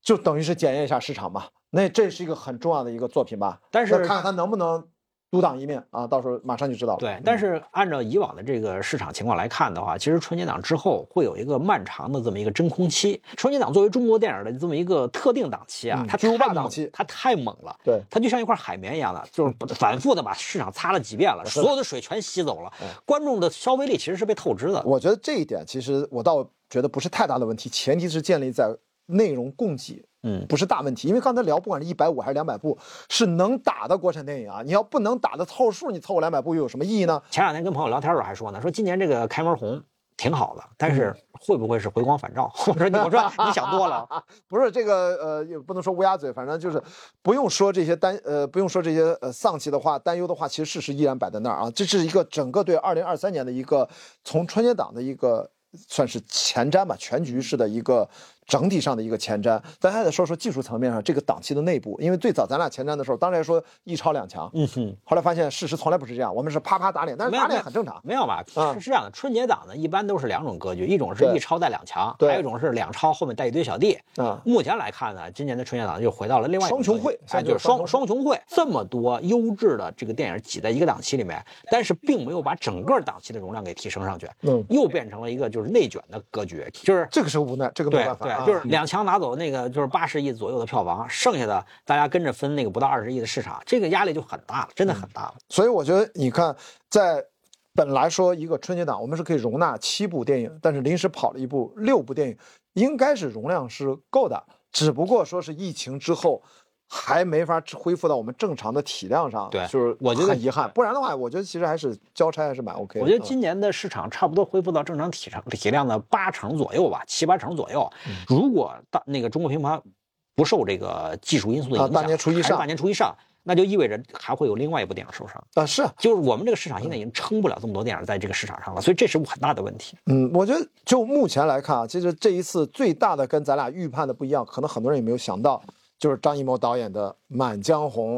然后超过了《流浪地球》，而且很早就超了，呃，大年初三、初四锁定胜局了，几乎都。那在这种情况是还是应该说惊喜和意外吧，可以这么说吧。不一定，不一定。嗯当我们在说春节档的时候，我们说的不是这七天，也不是说的这十五天，我们说的是一个月。《流浪地球》和《满江红》这两部电影，就是两这两部双雄会啊。嗯，我认为就是这也是今年春节档的一个非常有意思的体现啊，它反映了我们观众的两种截然不同的这个娱乐需求和两种截然不同的观众群体的构成。嗯，我认为就是《流浪地球二》呢，它的这个票房表现可能在纯金档的后半程嗯还会有一些非常有趣的变化。是的，就是我们毕竟录这个节目的时候才大年初五对对啊，我不敢保证说这个就是，其其实我们也不负责预测票房，我们是个影评，我们是在聊电影本身嘛，对吧？我不，我们也不预测票房，但是我认为，就是《流浪地球》和《满江红》，它呈现了中国电影现在目前两种非常有趣的消费群体的构成。春节呢，因为过去三年疫情的影响，很多人是过年是不回家的，都是就地过年。今年春节是第一次放开，然后大家大量的流动，然后再次的带动了这个就是说咱们的这个城市人口的变迁。嗯那么这种城市人口的变迁，其实对于春节档电影的这个消费构成和这个消费动力是嗯构成了非大非常大的不同。嗯流浪地球二》，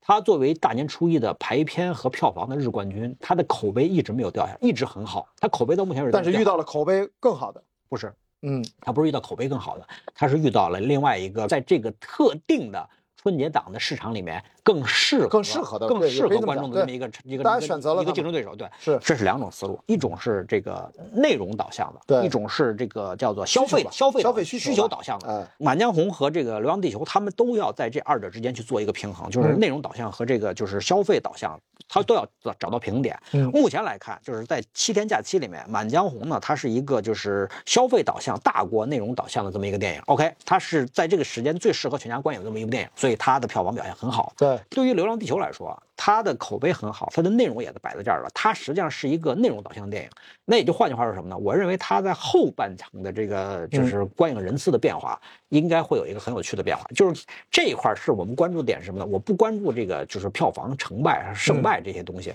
我关注的是观影人次和观影构成。呃，你说的观影人次，我要从给完全另外的一个视角补充一下我们的观察。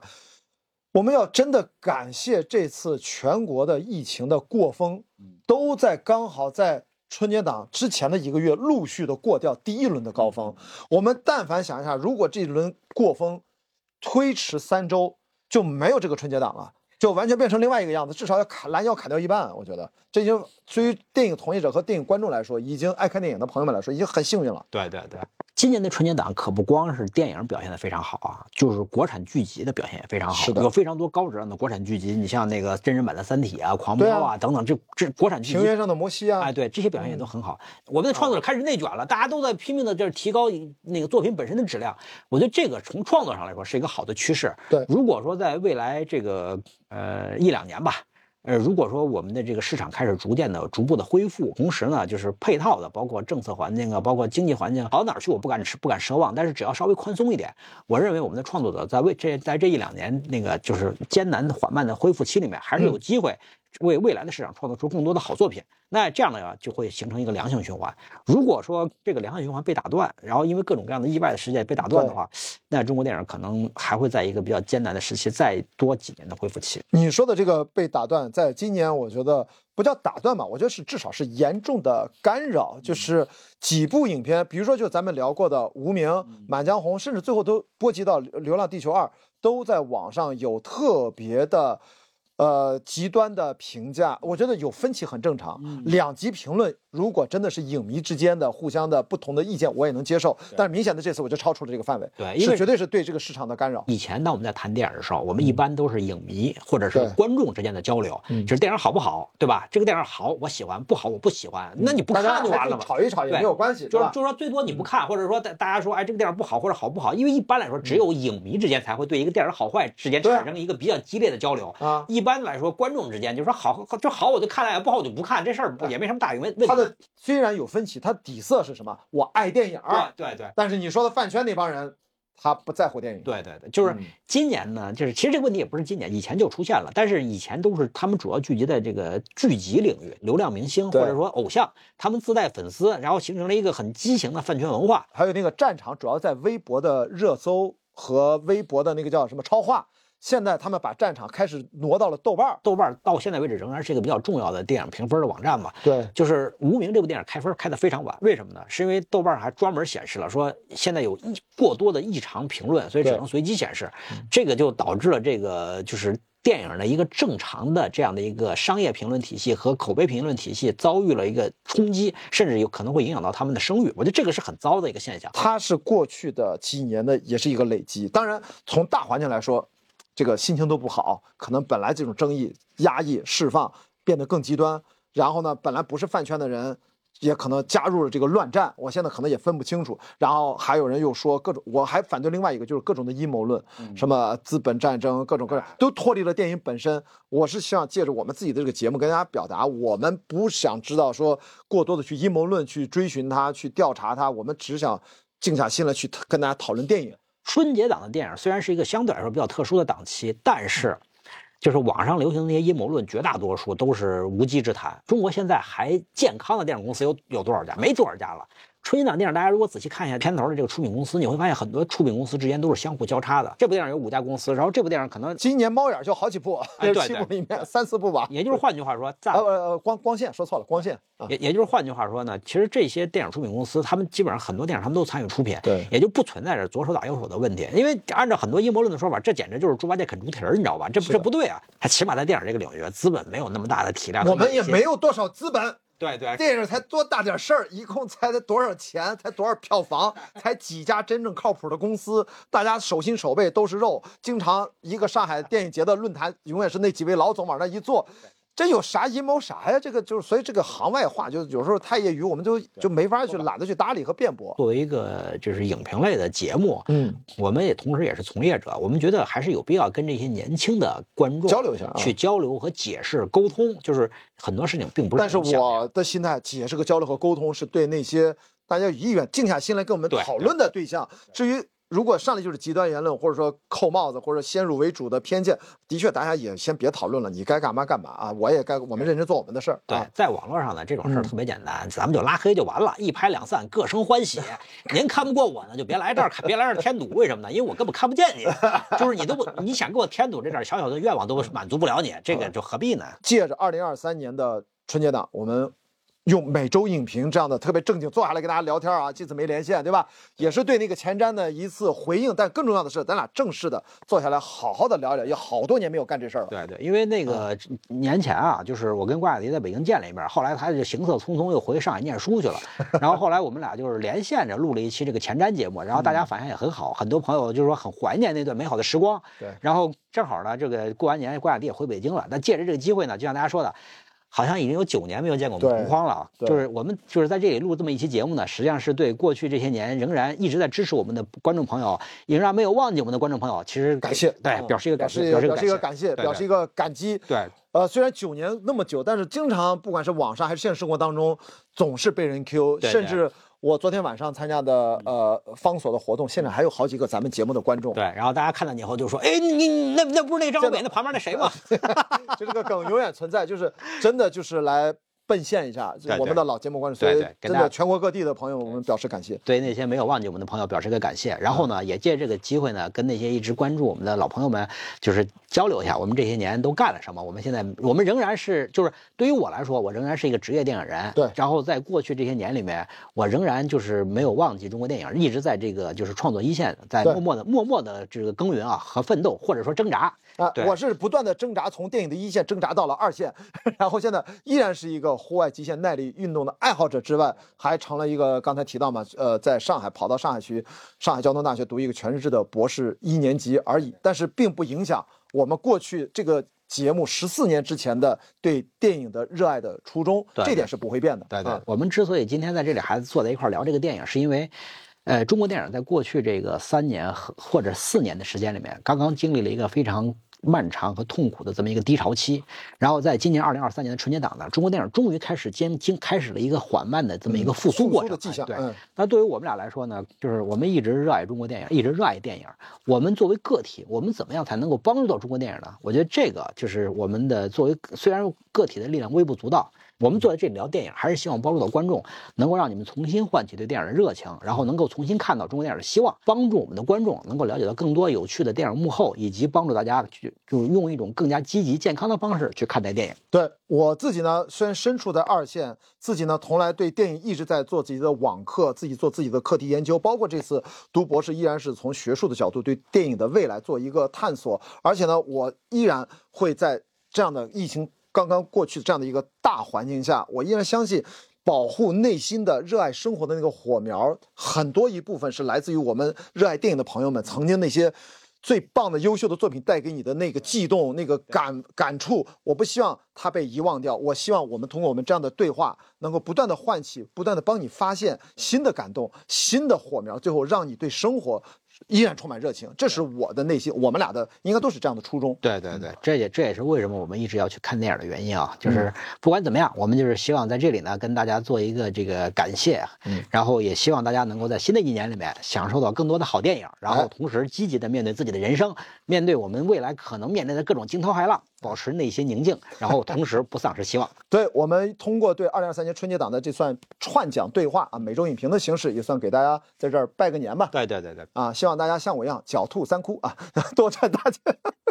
不行，我憋不下去，祝福词儿我特别不会，要不你来。我也吉祥话我真的不太会说。我也不太会，我也不太会，因为呃就是对于看我们的节目的观众来说呢，就是我们也不需要什么吉祥话，就还是那句话，就是保持内心宁静，寻找自属于自己的力量，然后镇定的去面对未来可能的人生。不管怎么样，就是不要忘记看好电影，因为好的电影。能够帮助我们去拓展人生，能够让我们看到这个世界的光明和黑暗，同时让我们不忘记自己对生活的热爱。好吧，那我们最后还是把我们的那句话再从头来一遍，然后结束我们今天的所有的录制。大家好，我是关雅迪，我是张小北。热爱电影的我们终将找到彼此。关于电影的一切，我们都略知一二。这里是每周影评。